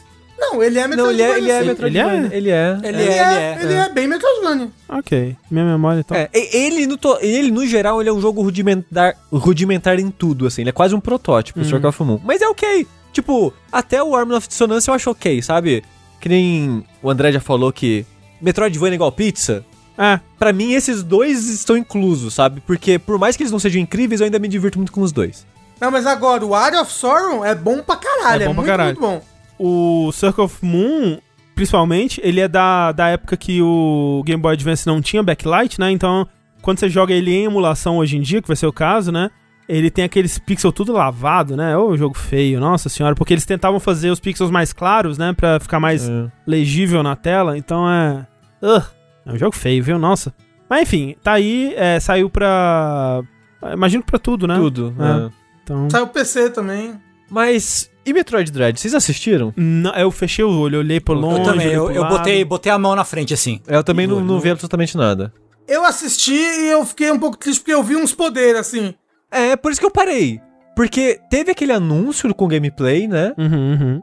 E eu não vi mais nada depois disso, porque no trailer seguinte que mostraram, eu já vi várias pessoas, caralho, que trailer foda, me convenceu, muito legal. É, então, sabe o E, que. eu- e, tipo, um monte de gente falando, nossa, mostrou coisas e. Não, não quero ver. Tá mostrando coisa, não quero ver. Que porra É, é, então, essa? porque uma coisa que eu, que eu ouvi, a- a- a- a- acho que foi em algum podcast, agora não vou lembrar qual, mas as pessoas estavam falando que a Nintendo ela fez isso porque a reação ao primeiro trailer da E3, né, do Metroid Dread, foi que tipo, ué, mas por que, que eles estão cobrando preço cheio pra esse jogo? Ele parece um jogo pequeno, parece um jogo simples e tal, né, parece um jogo meio feinho, assim, eu vi muitas dessas reações, né. Aí ele tipo, não, então a gente vai mostrar pra caralho. No próximo trailer aqui a gente vai mostrar o jogo inteiro pra vocês. Pra vocês verem que, não, é um jogo completo mesmo de Metroid, assim, sabe?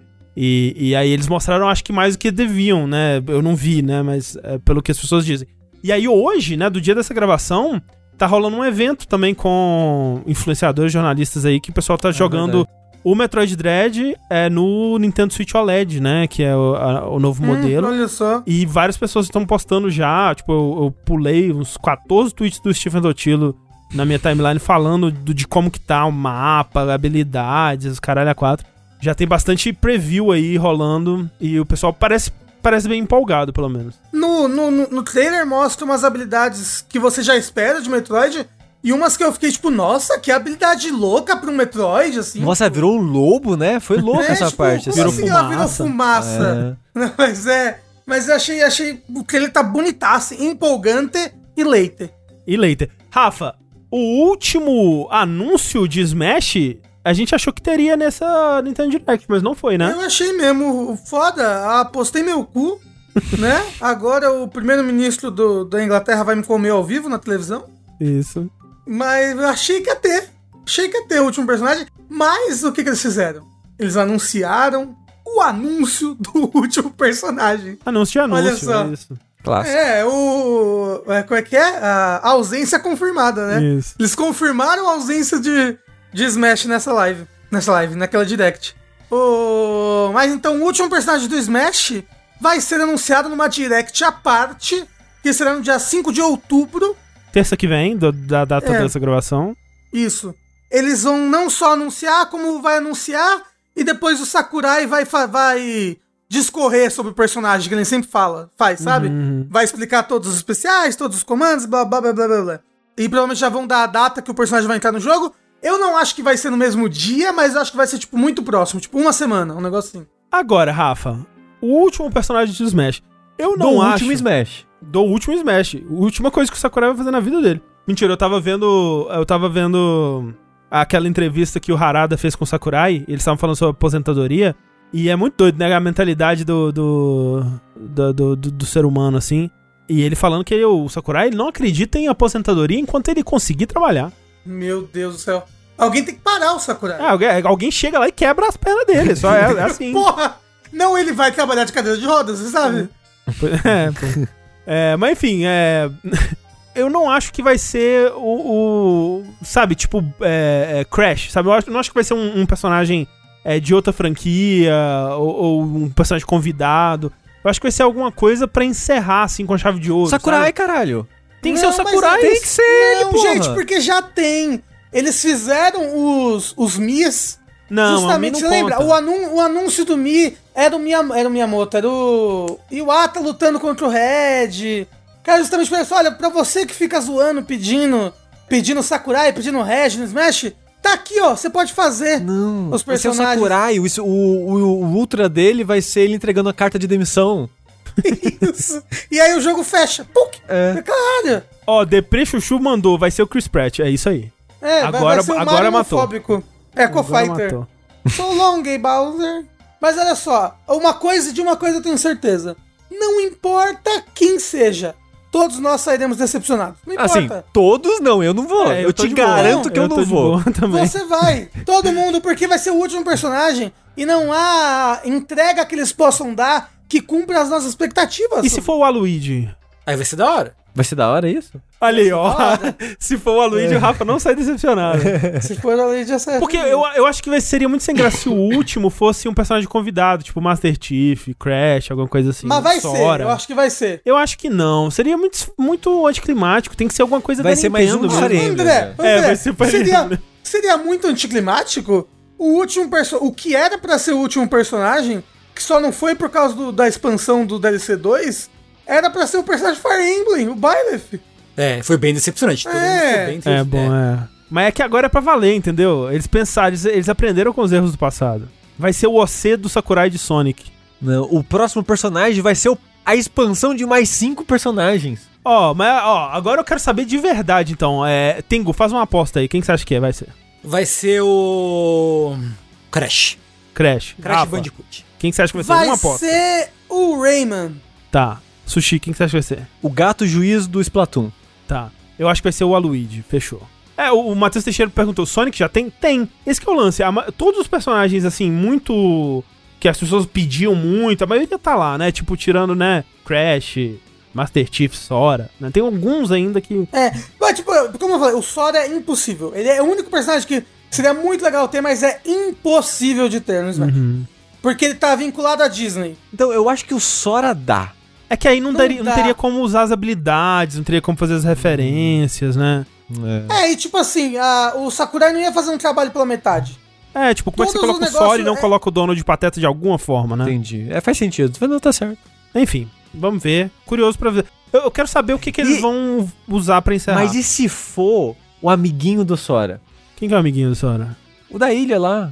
Ah, o Rico? É, e se for o rico? Ah, Ele não precisa do, do- dos coisas. é, ele, ele, ele luta sozinho. É. Porque ele é mal.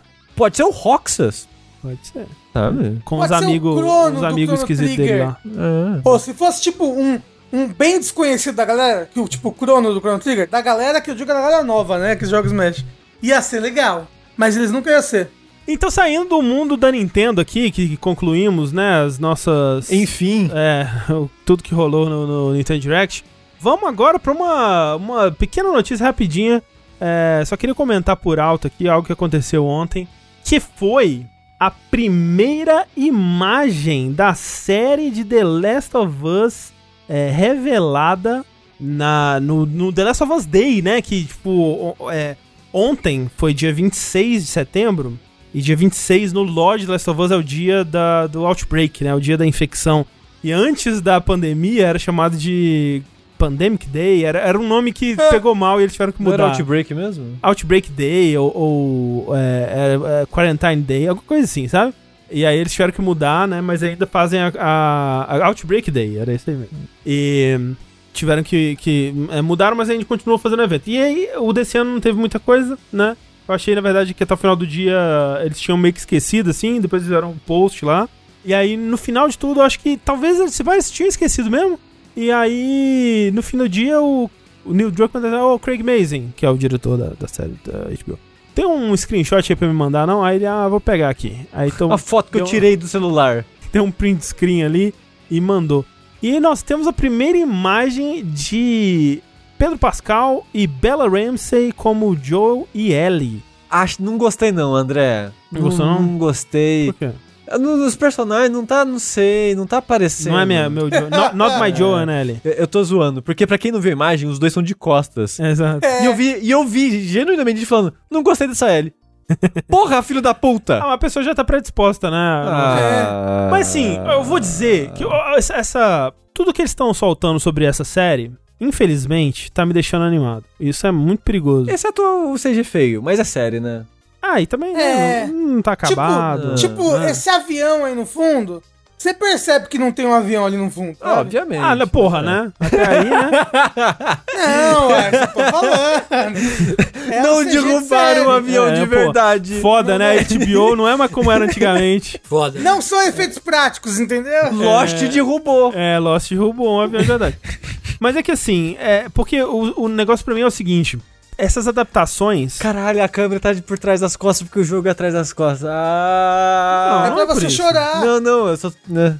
Bom, é só uma. É, pra, é pra chorar, entendeu? Imagina, imagina se a série só mostra eles eles pelas costas. O Joe é só pelas olha, costas. seria Caralho. Incrível. Imagina. Seria incrível. Olha, melhor do que Chris Pratt como Mario. Mas olha só, o que eu queria dizer é, é, essas adaptações é muito difícil você fugir do cosplay, né? Tipo, tem dois caminhos que você pode seguir, né? Você pode seguir por um caminho que parece até que você tá com vergonha do material original, tipo, sei lá, os filmes do X-Men dos anos 2000, né? Que. Né, meu não, a Deus. gente não vai. não- esses quadrinhos são muito coloridos, a gente tem que ser darks, a a roupa de couro preta É o mal do Matrix isso daí. né? Ou então você fica, né, muito próximo e acaba parecendo um cosplay, tipo, a maioria dos filmes de anime, né? Tipo o filme do Full Metal, o filme do, do Samurai Jojo, X. é, Ah, Samurai mas X. olha só. A primeira vez que apareceu coisa do The Witcher, da série, eu falei, caralho, parece o Henry Cavill de cosplay de Geralt, né? Aham. É, depois que eu vi a série, eu fico pensando assim, nossa, parece o Henry Cavill de cosplay de Geralt. Mentira. Eu, eu só consigo ver o Geralt quando eu leio como o Henry Cavill, sabe, agora. Eu acho que não ficou cosplayzão, assim, me convenceu. E olha que não é tipo um, um orçamento Game of Thrones, sabe? Não, é, e, e eu acho que no, no geral, isso, essa impressão do cosplay, ela, ela. Quando o resto é bem feito, né? Quando a história é envolvente, quando o, person... o ator tá mandando bem e tal, você consegue superar, mesmo que seja muito cosplayzaço, assim. Mas tem um meio termo aí que é o ideal, né? Que é quando você consegue evocar o original sem necessariamente replicar, né? E é claro que tem é, mídias onde isso é mais difícil, né? E como of Us é só pessoas normais com, com roupas normais, assim, é mais fácil. Mas eu, eu gostei porque essas roupas que esses personagens estão usando não são as roupas, né, que os personagens usam. Tipo, eles não, eles não pegaram um cosplay de Ellie e um cosplay de Joe e colocaram nos personagens. Ao mesmo tempo, evoca, né, os personagens. E isso eu acho que é, é legal, assim. Evoca porque a gente sabe, né? Se. Não, eu acho Não. que se, Se você se eu visse essa imagem, é, sem contexto eu ia saber. Você ia falar, nossa. É, assim, principalmente porque essa mochila é a mochila da Ellie. A mochila tá fazendo cosplay, de fato. Mas o, o- esse cara mais velho de cabelo branco com essa a, a menina do lado assim com com a, com a jaqueta vermelha, não tem como, evoca muito. É, não, Ah, aliás, aliás, qualquer coisa hoje em dia que a gente vê um, um cara mais velho, uma menina, a gente pensa, caralho, Last of Us. Aquele Eastward lá. A gente fala, caralho, Last of Us, o jogo. Pixel Sim. art, nada a ver. Aham. Mas é, então eu. eu é, é- é foda porque eu tô hypando e hypar é ruim, né?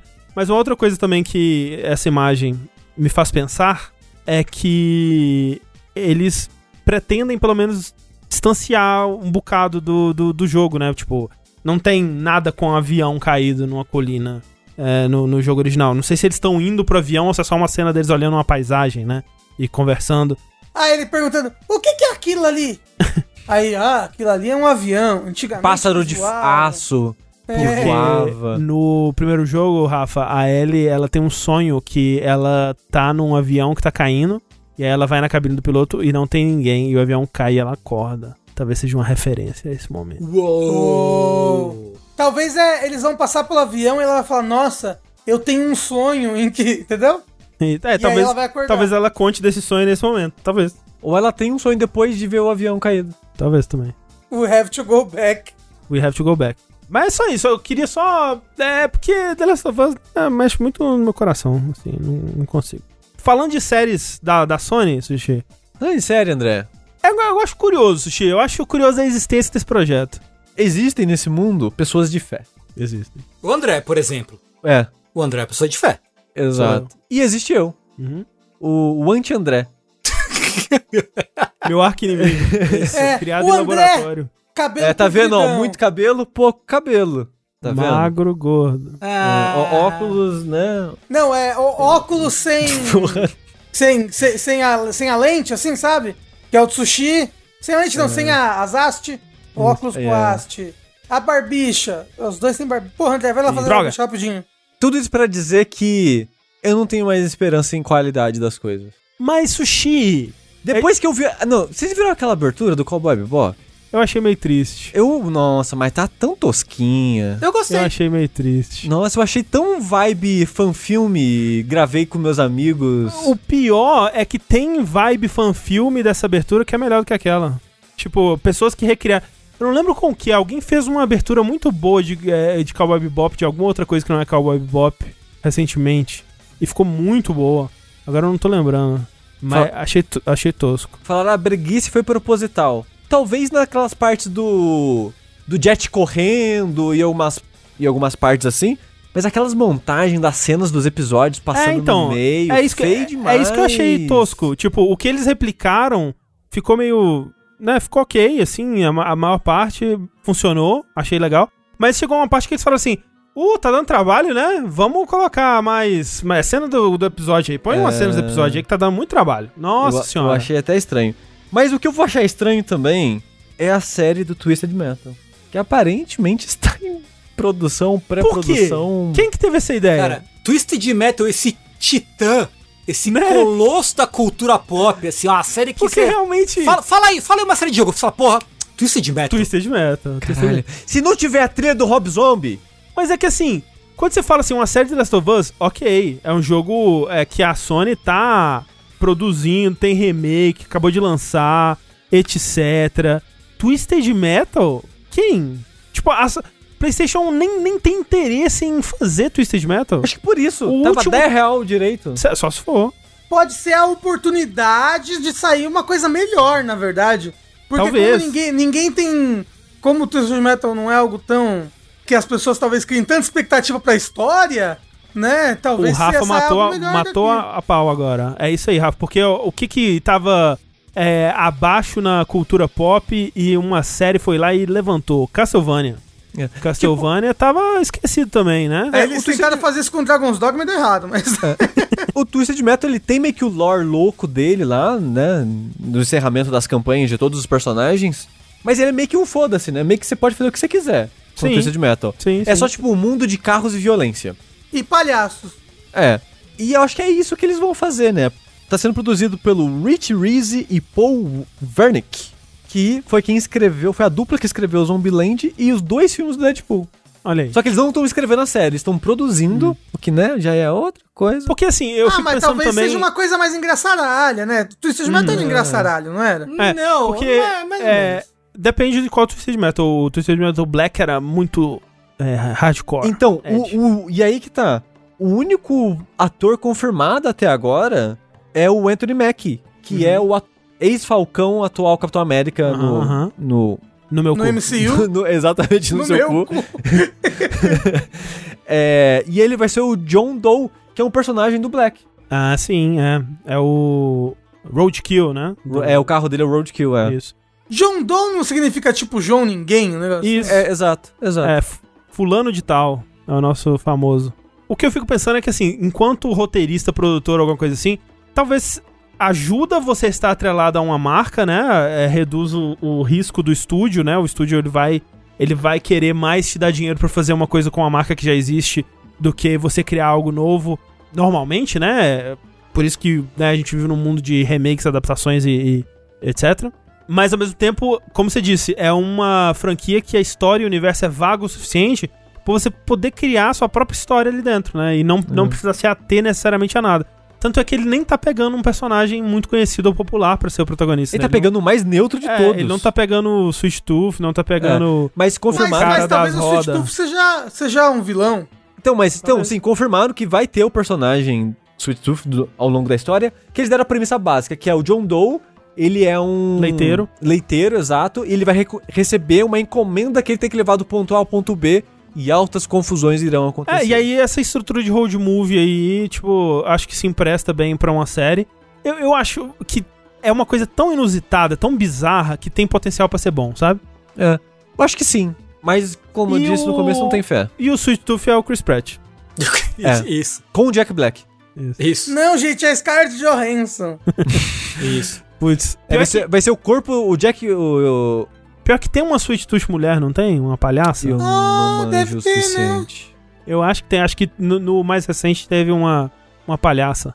No de 2000, vocês vocês jogaram de 2012? Não. Não. Eu só lembro da E3, a decepção quando subiu aquele carro no Que palco. foi o, que, o jogo que fechou, né? É. A conferência, nossa. Nossa, foi, ninguém ligou. ninguém ligou. Foi triste demais. Complicado. Mas é isso.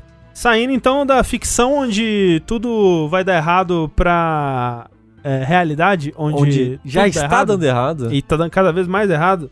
Vamos dar aqui algumas atualizações sobre o embrólio aí da Activision Blizzard, né? Tem alguns vértices aí que a gente não fala muito sobre, é, mas, né, dando um resumo muito por alto, né, lá por meados de julho, se não me engano, a Activision Blizzard foi processada pelo estado da Califórnia por conta de sua cultura tóxica e é, abusos, né, de todos os tipos no, no ambiente de trabalho. E veja só, né, assim, se você quiser saber mais sobre isso, né, dá uma escutada lá nos vértices, mas veja só, esse não é mais o único processo contra a empresa, né? Veja só você. É porque agora o grupo A Better ABK, que é, é, uma melhor Activision Blizzard King, né? King tá aí no meio, porque, né? É, no fundo é Activision Blizzard King, né? São. É, É. É, o, o nome não tem King, mas acho que o- o- os funcionários colocaram a King ali Isso. pra né, ficar todo mundo. Mas é um grupo justamente de funcionários que estão se juntando pra. Desde que, desde que rolou, né? Foram eles que postaram no Twitter a série de, de demandas que eles estavam fazendo, de melhorias e tal. É um grupo de funcionários que tá se juntando pra protestar contra o jeito que as coisas estão sendo feitas e as mudanças que eles querem ver dentro da empresa e tudo mais. E esse grupo, junto com o Code CWA, que é a Campaign to Organize Digital Employees, tipo, campanha para organizar empregados digitais, que é um grupo que luta pelas causas e, e organiza trabalhadores das áreas de tecnologia, né?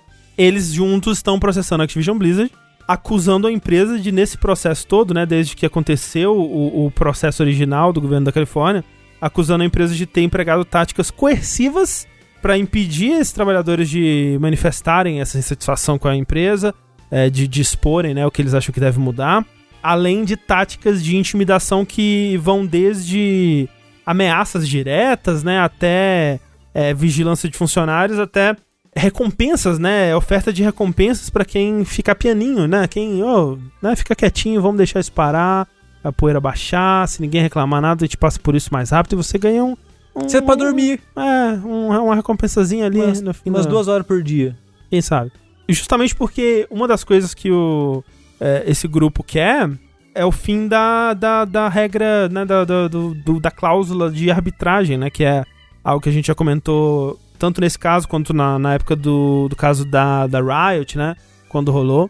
Que é essa cláusula no, no contrato que diz que se rolar algum problema legal dentro da empresa, você tem a obrigatoriedade de resolver dentro da empresa, de não levar isso pra fora, não processar, não não chamar atenção a isso, né? Então é uma forma de abafar muito essas coisas que acontecem e, deixar essa impressão de que tá tudo perfeito, tá tudo muito bem e eles não precisam lidar com as consequências de nada, não precisam é, mudar nada, né? E, essa é uma das coisas que eles querem mudar e essas empresas elas têm muito medo, né? Quando as pessoas começam a se juntar, né? Quem diria? Tipo, quando todo mundo começa a perceber que em conjunto tem algo de errado acontecendo, né? E, e eles querem fazer algo pra, pra mudar aquilo, as empresas começam a ter, né, se cagar toda ali, ficar com medo, querer im- impedir essas pessoas de se juntarem, né? E aí, por conta disso, é, agora ela tá sendo processada de novo por conta dessas, dessas atitudes aí.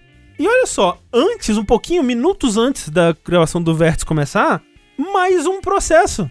O quarto, É, só dessa brincadeira. Parabéns! Dessa Parabéns. vez é da US Equal Employment Opportunity Commission, que também estava investigando a Activision Blizzard há três anos aí. É, e também é outro processo por conta de discriminação e assédio sexual pervasivos no ambiente de trabalho, né? Aparentemente já a Activision já é, aceitou fazer um acordo já. É, então, eles estavam. O lance é que, pelo, pelo menos que eu- pelo que eu entendi da matéria que eu li, que eles estavam desde junho nesse, nessa conversa, né, pra chegar a um acordo, mas que esse órgão de comissão para oportunidades de emprego iguais Uhum, uhum. dos Estados Unidos não conseguiu chegar a um É. meio termo ali. É, rolou um tweet do Stephen Totilo agora já, depois que começou o vértice até. Ah, ok. Então dizendo que a Activision, a Activision e esse órgão é, fizeram um acordo, né? Ok. E, Ah, e de- ok. e dentre os termos é um criar um fundo de 18 milhões de dólares para compensar as vítimas do que aconteceu, né, da, da- Aham. desse, desse período aí. É, e tem outros outros é, a Activision se comprometeria a melhorar essas políticas de tratamento de recursos humanos, né, com treinamentos e com, enfim, todas as coisas e passar tipo trazer uma pessoa neutra Independente. independente para vir analisar as- todas as questões de, de recursos humanos também. Que é uma das do- dos, dos requerimentos do pessoal da Better ABK lá É. também. E, e também eles são- vão ser obrigados a contratar al- alguém dessa Equal Employment Opportunity Commission para ficar dentro da empresa e ajudar pessoas, ajudar a implementar os termos desse, desse acordo entre, entre as partes. É, eu acho que é um, um caminho que me parece viável, né? Ter pessoas é, externas tomando conta disso, porque internamente eles vão só abafar, né? É, assim, vale a, vale a pena dizer que 18 milhões de dólares é basicamente 0,04% do valor da, da empresa. Tá aí, né? Fica aí. O troco Fica de aí. pão. é mais ou menos 9% do que o Robertinho, Ah, Robertinho Cotico ganha por ano. Por ano. É, e por falar então no Robertinho Cotico, é, nó- nós temos outra notícia aqui, porque agora temos outro órgão investigando a Activision Blizzard, né? Agora o apêndice. É, dessa vez é o SEC, que é o Securities and Exchange Commission, que é um órgão de regulamentação do mercado, né? Mercado financeiro. É, uma, uma perguntinha antes de você aprofundar nessa. Hum. Será que é comum grandes empresas receberem processos desse estilo com tanta frequência assim e só não vem a público, não, não procuram sobre isso? Ou realmente é algo de diferente que está acontecendo na Activision Blizzard? Eu não acompanho nenhuma outra indústria de, tão de perto assim, então só consigo falar da, de videogames e, assim, é algo realmente grande o que tá acontecendo aqui. É. Pelo menos da indústria de videogames. É, eu acho que até acontece bastante de processo indo e vindo e tal, mas o que tá acontecendo da Activision, que tá tudo, tá tudo vindo a público muito rápido, eu acho que é uma coisa bem única, bem particular mesmo, nesse caso. Uhum. Ainda mais uma empresa tão grande assim. É, sabe? pois é, quanto à visibilidade.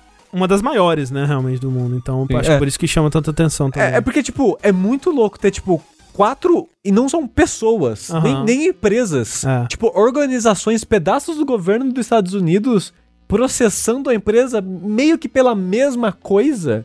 E por consequência de como ela tá lidando com essas coisas. Então, tipo, tem a parada dos acionistas processando porque a empresa Uhum. tava mentindo, que a empresa já sabia que isso tava rolando e escondeu isso dos acionistas. Então, tipo. É, então. Essa do, do SSC, que eu vou falar agora, é um desdobramento disso, porque, como eu disse, esse órgão de regulamentação do, de mercado, né? E, né, agora é o segundo órgão federal que tá tretando com a, com a Blizzard, a Activision Blizzard aí. E eles enviaram diversas intimações pra membros e ex-membros da, da alta cúpula, né, da, da Activision Blizzard. Inclusive o senhor Roberto Kotick, né, o Bob Kotick aí, pedindo documentos, né, acesso a documentos pra averiguar ah, as comunicações e averiguar justamente isso. Se quando essa investigação começou a ser feita e as descobertas dessa investigação começaram a acontecer, se os investidores foram avisados ou se de fato eles tentaram é, suprimir e empurrar pra debaixo do tapete, né? Porque aí realmente é outro nível de treta que eles vão se meter. A- além do, do tratamento dos funcionários do ambiente de trabalho, É. o, o de manipular as ações. Exato. E, e isso daí, é, é, assim, eu realmente. é, você me fala que eu sou um sonhador, mas não a ponto de acreditar que algo de ruim é, de fato vai acontecer com o Bob Kotick. Porque mesmo que ele né, seja demitido, tenha que pagar uma multa, vai ser uma- de novo uma fração do- da fortuna dele.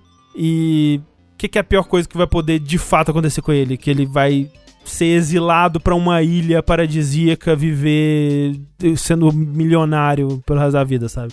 Mas na prática, eu acho que ele vai sair em- completamente incólume dessa, assim. Ele provavelmente não vai ser tocado, o que acaba me dando uma impressão de que ele acaba saindo melhor, né, dessa situação toda, porque ainda por cima, como consequência disso, como a gente falou, nesse processo ele conseguiu tirar parte da liderança da Blizzard e colocar parte da liderança dele ali. Então ele tá tirando mais autonomia da Blizzard, que é algo que ele sempre quis fazer. Então, eu acho difícil que ele sofra com isso, mas é interessante que pelo menos algum, alguém esteja envolvendo o nome dele, enfim, aí no processo que até agora não tinha sido colocado, né? Então, É. Eu, eu queria muito que isso desse um resultado considerável na Blizzard, assim, de comportamento, em maneira de tratar os funcionários, de ambiente de trabalho mais seguro, onde as pessoas possam ser ouvidas, as reclamações atendidas e coisas do tipo. Porque isso a gente tem visto ao longo dos últimos anos que é comum em muitas e muitas e muitas empresas. E obviamente, fora também do- da área de jogos. Sim, né? sim. E se, depois de tudo isso, não acontecer nada, é porque nunca mais vai acontecer nada. Não, acho que nunca mais também não. Por favor. Não, não, Rafa, se depois de 20 processos vindo de Não, sem falar que a gente tá vindo. lugares diferentes, de ângulos diferentes. Sem falar do que aconteceu com a Ubisoft antes, né? É.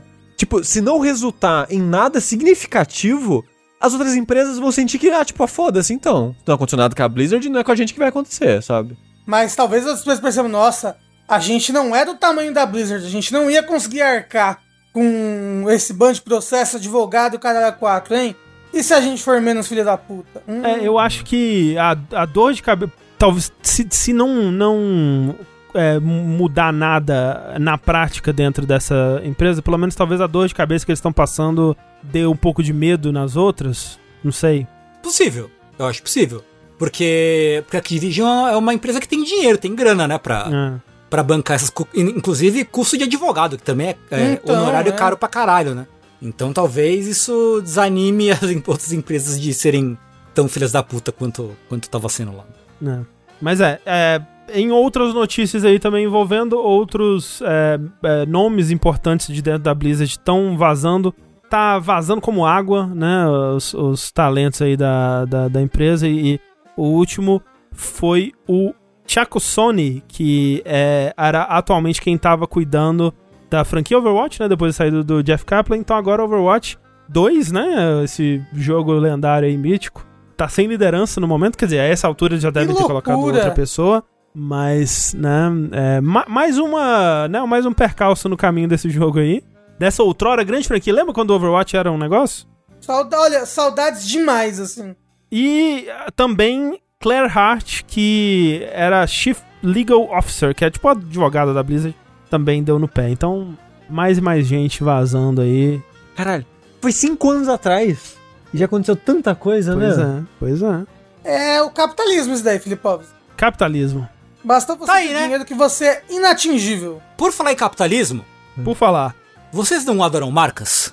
amo marcas. Opa, sou eu, eu, marcas. por exemplo, tenho uma aqui no braço. Eu tenho umas de catapora aqui na testa. Isso. Adoro marca. Mas essas não te, não te vendem produtos, Rafa. Você não pode amar uma marca que não te vende produto, entendeu? Você não sabe, elas conversam comigo. Nem, mas elas são só amigas então, Rafa. Uma marca é sua amiga, tem que pensar, tem que refletir sobre isso aí. Uma marca que quer ser muito sua amiga é o iFood, realmente. Oh, Esse podcast não é um oferecimento iFood. Não é. O iFood que, que você é tanto meu amigo que até me passou Covid. Né? Por quê? Você você vê por aí tem a coisa mais, né, que a gente vê, a gente vê assim, guerra de console, fala, porra, podia estar fazendo um Telecurso 2000, né? Podia estar né, lavando uma louça, carpindo um lote, né? Não, não, tá na internet fazendo fazendo briga de console. Aham, aham. Tem gente que é fã de banco, que é especialmente patético, né? O fã de banco. Imagina ser fã de banco. Imagina, imagina usar uma camiseta dizendo que você é fã de banco, André. Imagina acordar e descobrir que você é fã de banco. Não é? E não trabalha no banco. Porque se você É. trabalha no banco, faz mais sentido. É, bom. Você faz parte do problema, então você tá lá pro. né? É, É, atualiza o coach do sushi ali. Além de banco, é horrível. Isso. Mas o que aconteceu é justamente agora a gente tá aí na, na febre, a febre do GTA RP chegou no Brasil. Tengu, eu, eu fiquei. Eu fiquei muito. é, Eu tava lendo sobre essa notícia que você vai falar. E eu tô muito encantado, Tengu. Assim, não com, a, Encantado? Não com a parte específica que a gente vai falar, mas. Né, Esse submundo? é, esse submundo. Conte-nos sobre o que tá acontecendo aí, Tengu. GTA RP, que, começa pelo que é GTA RP ou não? Sim, o GTA RP eu conheço, eu conhecia, mas talvez as pessoas não conheçam aqui, então acho que é, talvez seja uma boa explicar. Então, o GTA RP é nada mais que o quê? GTA V, certo? Pessoas fazem servidores online de GTA V, em que as pessoas jogam não pra jogar especialmente algum minigame no multiplayer ou pra jogar campanha do GTA. Você entra pra interpretar um personagem. Você tem você tem sua casa, você arruma emprego, você interage com outras pessoas, você conversa com outras pessoas, tudo dentro de um determinado personagem. É, você anda na rua e por chat de voz você conversa com as pessoas, né? Isso. Vale lembrar que isso é tudo ilegal, de, de certa forma, assim, é, é não aprovado pela Rockstar, porque pra fazer isso você tem que instalar um mod no seu GTA que vai te fazer poder acessar servidores externos ao, ao servidor oficial da Rockstar. E nesses servidores externos aí tem versões de GTA com mods diversos, assim, o mundo é, modificado pra caralho, com, com né, skins novas, lugares únicos, é, e um milhão de outras coisas. Assim, Você tá né? me falando Hum. que o que a gente vai falar daqui a pouco do iFood no, no GTA é ilegal. É muito louco isso, não é? É ilegal isso! Assim, de certa forma, sim, né? Porque, tipo, você. Você tá colocando. O iFood tá colocando a marca numa parada que a Rockstar fala que é ilegal. Certamente é numa área bem cinza, assim. Bem cinza. É. E, e não é a primeira vez, teve a Brahma, tinha um bar escrito Brahma com uma Isso. estátua do Zeca Pagodinho. Isso. Fazer roleplay de Zeca Pagodinho? Bora. Não, é- era tipo, a, a Brahma tava pagando o servidor pra colocar um- o bar da É, Brahma então, lá mas, mas, estátua mas do a gente vai chegar nisso. Mas, Tengu, continue, por favor. Então, o que aconteceu é que, né, quando, quando você tem aí, como eu falei, você pode arrumar emprego no, no GTA, porque você precisa arrumar dinheiro pra você poder comprar casa, comprar carro, enfim. Sim. E aí, os titãs do capitalismo, o- o- o- os gigantes da indústria, falaram, hum, que tal? E aí, então, o iFood começou com uma ação dentro do Cidade Alta, que é o maior servidor de GTA RP da América Latina, Uhum. certo? E você que sempre sonhou em ser um fudido entregador de, da iFood, entendeu? Que não tem respaldo nenhum da empresa, que ganha uma micharia, que tem condições precaríssimas de trabalho, vai poder fazer isso dentro do jogo também. Olha só que legal. Realmente, assim, fascinante. Não é? Você vai poder ter o seu carrinho, sua motinha, sua bikezinha, né, bicicletinha do iFood, você vai ganhar, ganhar seu dinheiro ali, trabalhando pro iFood. E só reiterando, tem gente no chat que acha que isso é mod, que é Não, o pessoal não, do não. servidor que tá fazendo isso. Não, gente, é a marca, a empresa iFood está pagando por isso. É, isso é fascinante. Olha só, eu fui ler e assim, esse servidor é é um mundo todo novo pra mim, gente. Eu não sabia que tava nesse nível. Eu achei que esse GTA RP era, sabe? Ah, era um servidor aqui, o pessoal tá, tá brincando ali, deixa os garotos brincar. É empresa, tipo, essa, essa parada é de um. É de um. é, vem de, de, um, de um time de esportes aí, eu não vou saber, Loud, né? Eu acho que é o, o pessoal. Que faz coisas para a internet, eu não sei. Eu acho que é um grupo de streamer. Eu não sei, gente, desculpa. essa, essa área eu sou muito. Eu sou muito leigo. É, mas enfim. E aí eles criaram é, uma empresa, ou pagaram uma empresa, que tá fazendo esse servidor Cidade Alta. E gerenciando e, e criando conteúdo nele.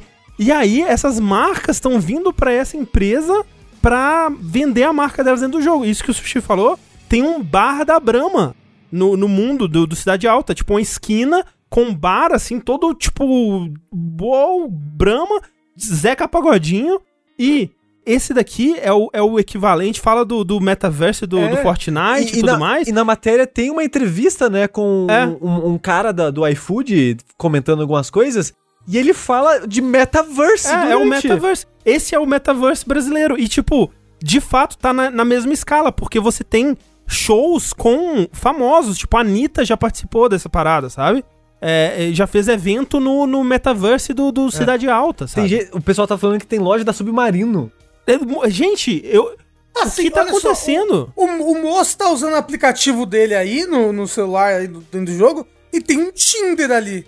Tem, tem, tem, assim, eu acho que o Tinder participou também de uma ação é, recentemente, eu não sei se... Porque eles usaram o nome Tinder, então eu imagino que eles provavelmente participaram mesmo, né? Ó, o Espantalho falou que teve carnaval esse ano Aham. aí. E a Kabum já teve evento também aí. É, e aí eles recriaram o sambódromo inteiro ali pra fazer o desfile. Caralho, que loucura. E, é, tipo- mundo- é, o, é o todo mundo que a gente não faz ideia. Eu fiquei fascinado. Eu fiquei, caralho, é muito incrível. E assim, pra você participar do servidor é grátis, né? Mas é super limitado. Você fica em filas de espera porque tá sempre lotado. É tipo, né, Final Fantasy XIV recentemente aí. Só que pior, né? Porque é um servidor só.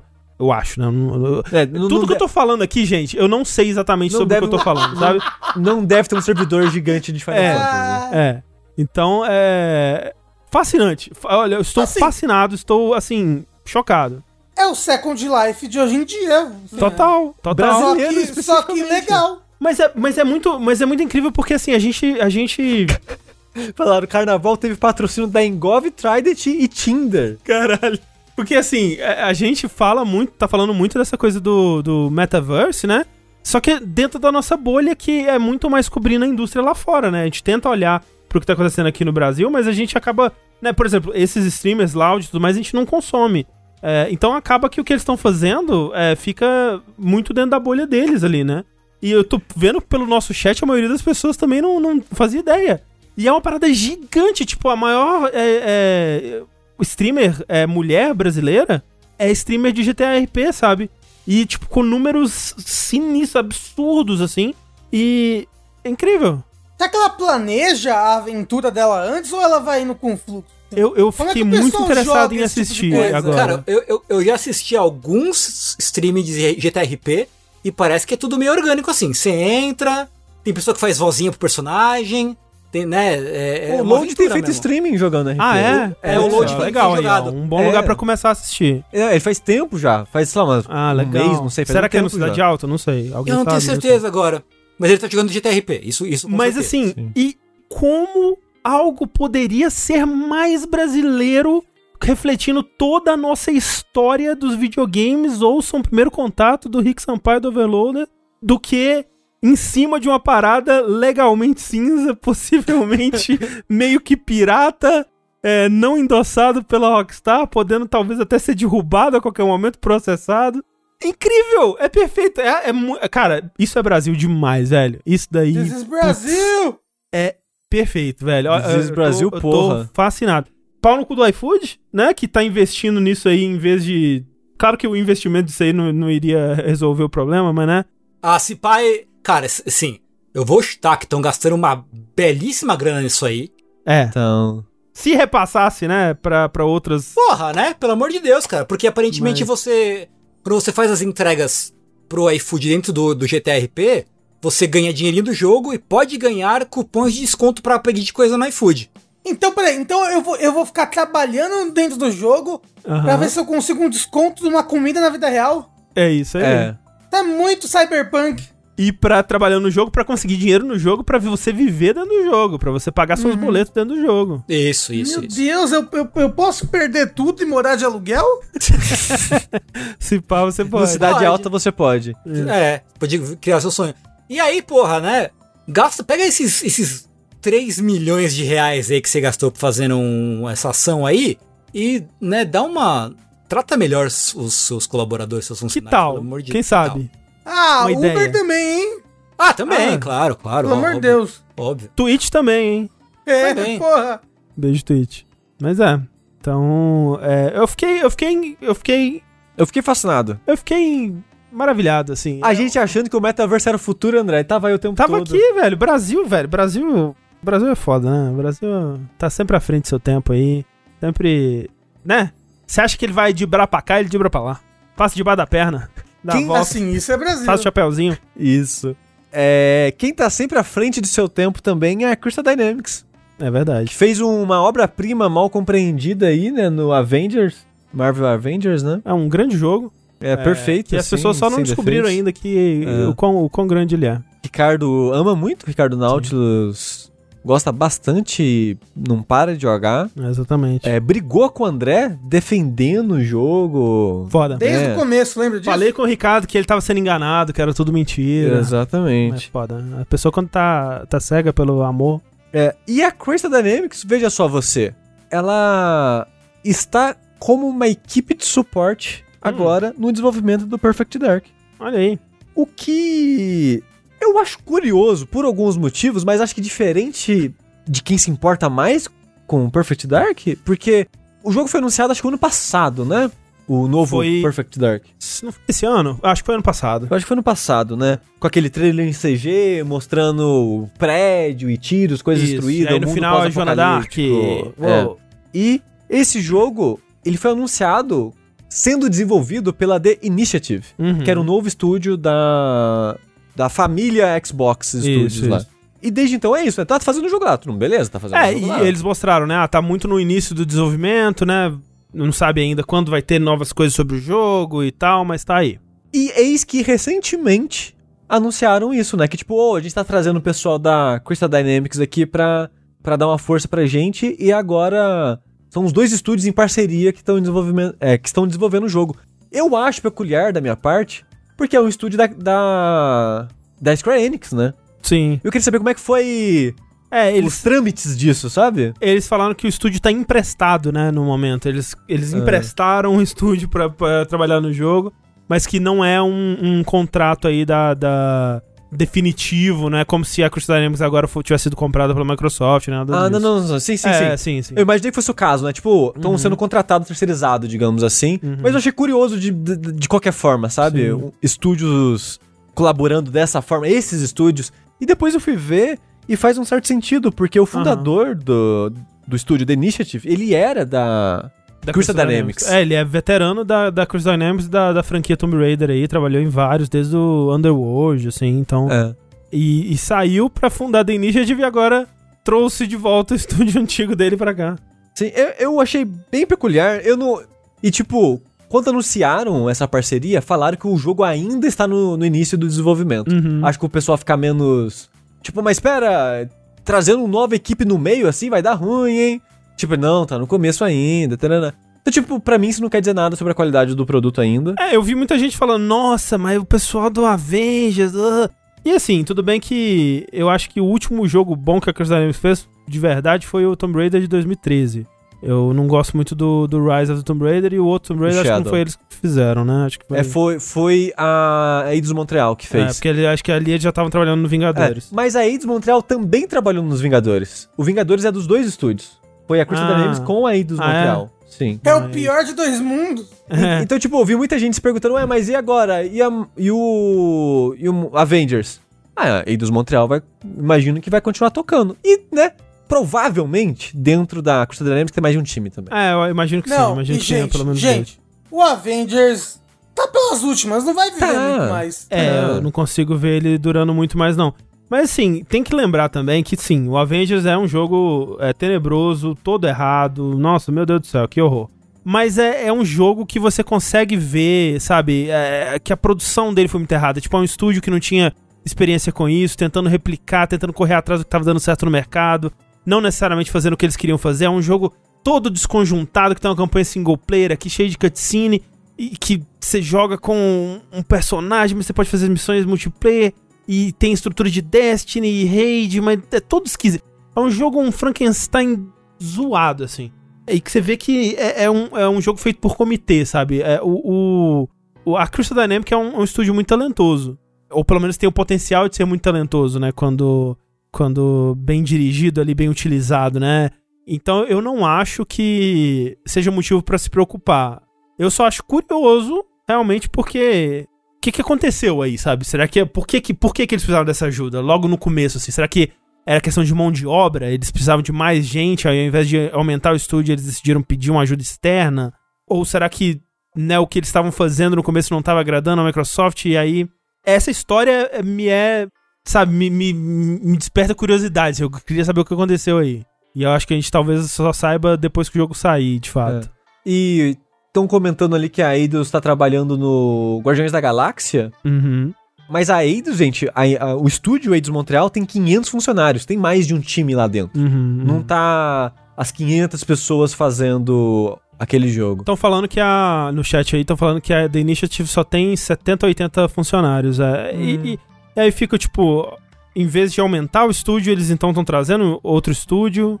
É porque geralmente, ah, talvez seja esse lance também, né? A gente só tá é, achando curioso e, e noticiando por ser um estúdio tão grande quanto a Crystal Dynamics, né? Porque você terceirizar para outros estúdios é algo super comum no desenvolvimento hoje em dia, né? Uhum. É, e aí só, tá, só é curioso por, como você disse, é um estúdio da Square Enix e é um estúdio conhecido, né? Não, não, a Crystal Dynamics não é conhecido como um estúdio de suporte, na verdade.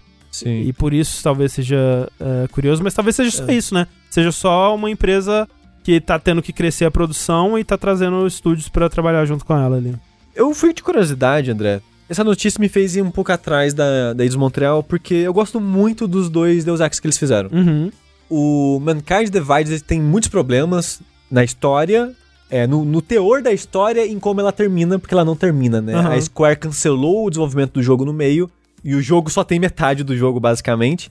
Mas o que tem de jogo e de mundo e de Immersive Sim lá, eu acho muito, muito, muito bom. E eu fui dar uma olhadinha, tipo, o que a Eidos Montreal fez além dos dois Deus Ex? Aí eu acabei descobrindo que uma das pessoas na, na, na origem da Eidos Montreal era uma tal de Stephanie Jastos.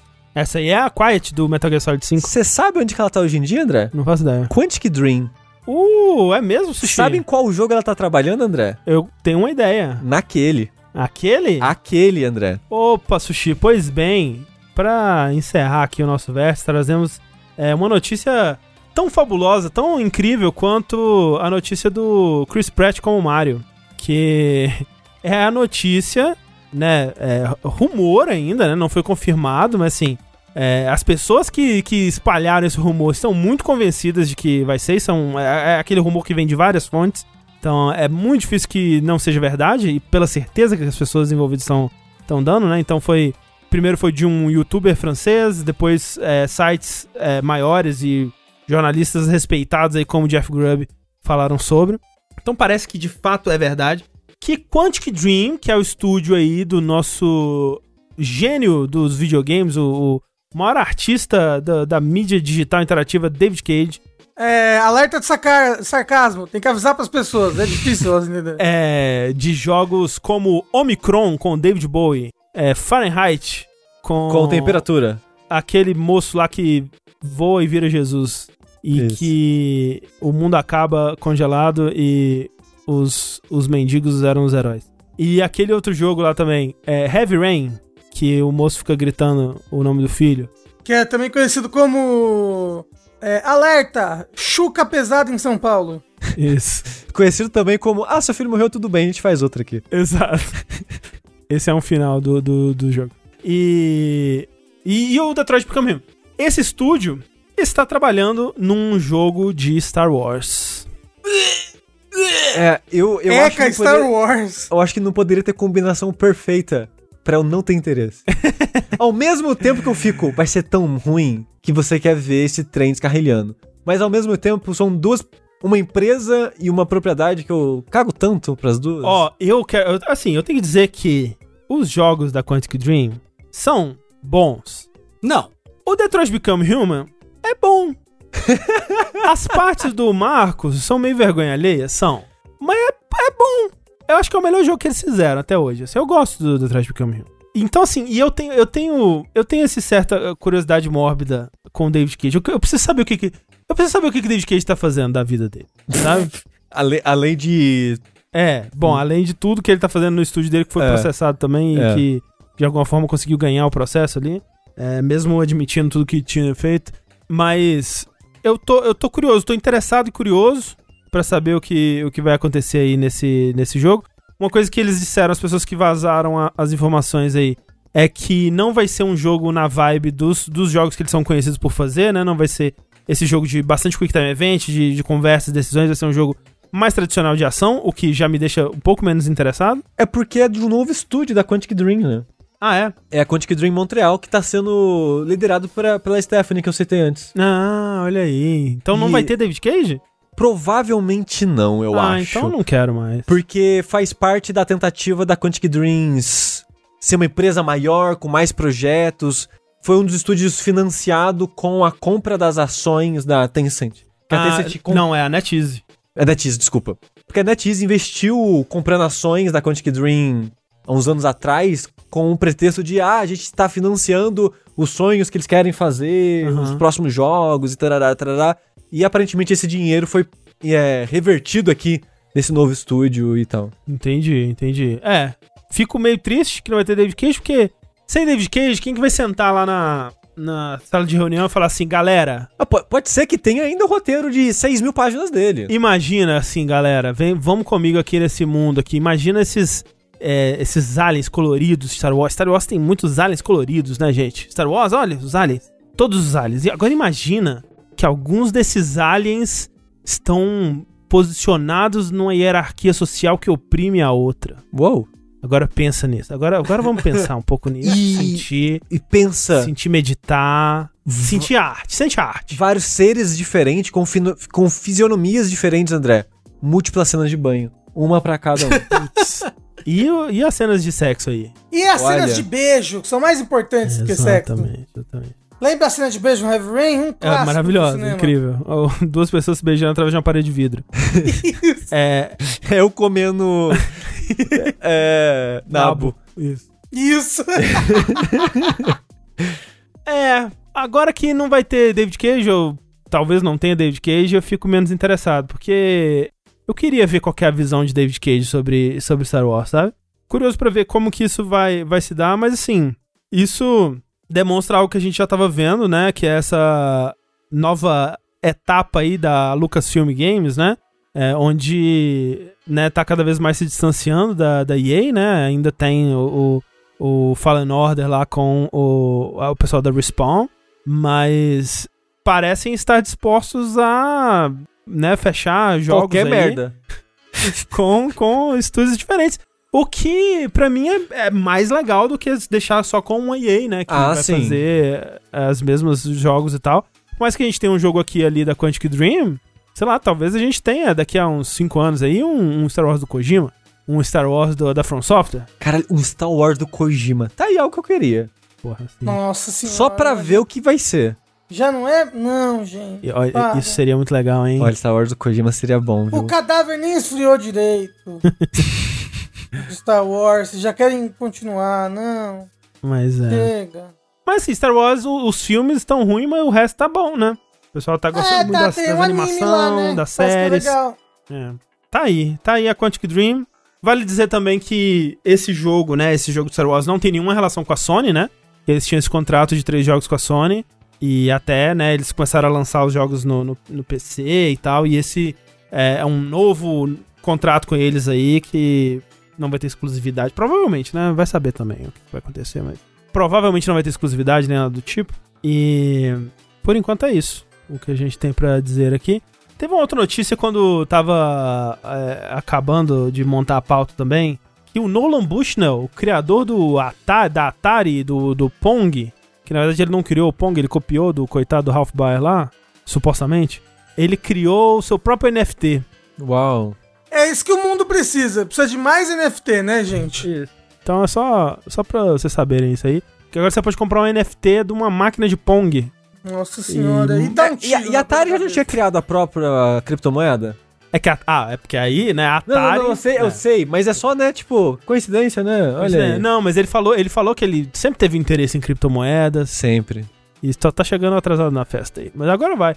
Eu acho que É, é, era o que precisava pra salvar esse mercado. Pro mundo acabar de vez, é o que precisava.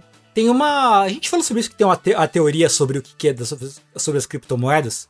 Na verdade, são, são pessoas que estão fazendo os computadores trabalhar mais para não ter revolução, revolução dos computadores e as IAs não terem. não acordarem, não ter energia para fazerem a revolução. É uma isso, eles É, estão e, e no final dos contos, nem a gente vai ter energia. É, eles estão silenciosamente nos salvando da isso. revolução das máquinas. Uhum. Isso. Eu acredito. Eu acho que sim, eu acho que sim. Acho que é, o- é- é o que faz mais sentido mesmo. E enquanto o meu mundo não faz sentido, eu sou o André Campos. Eu sou o Sushi. Eu sou o Rafael NFT. E eu não existo de verdade. E até a próxima, gente. Tchau, tchau.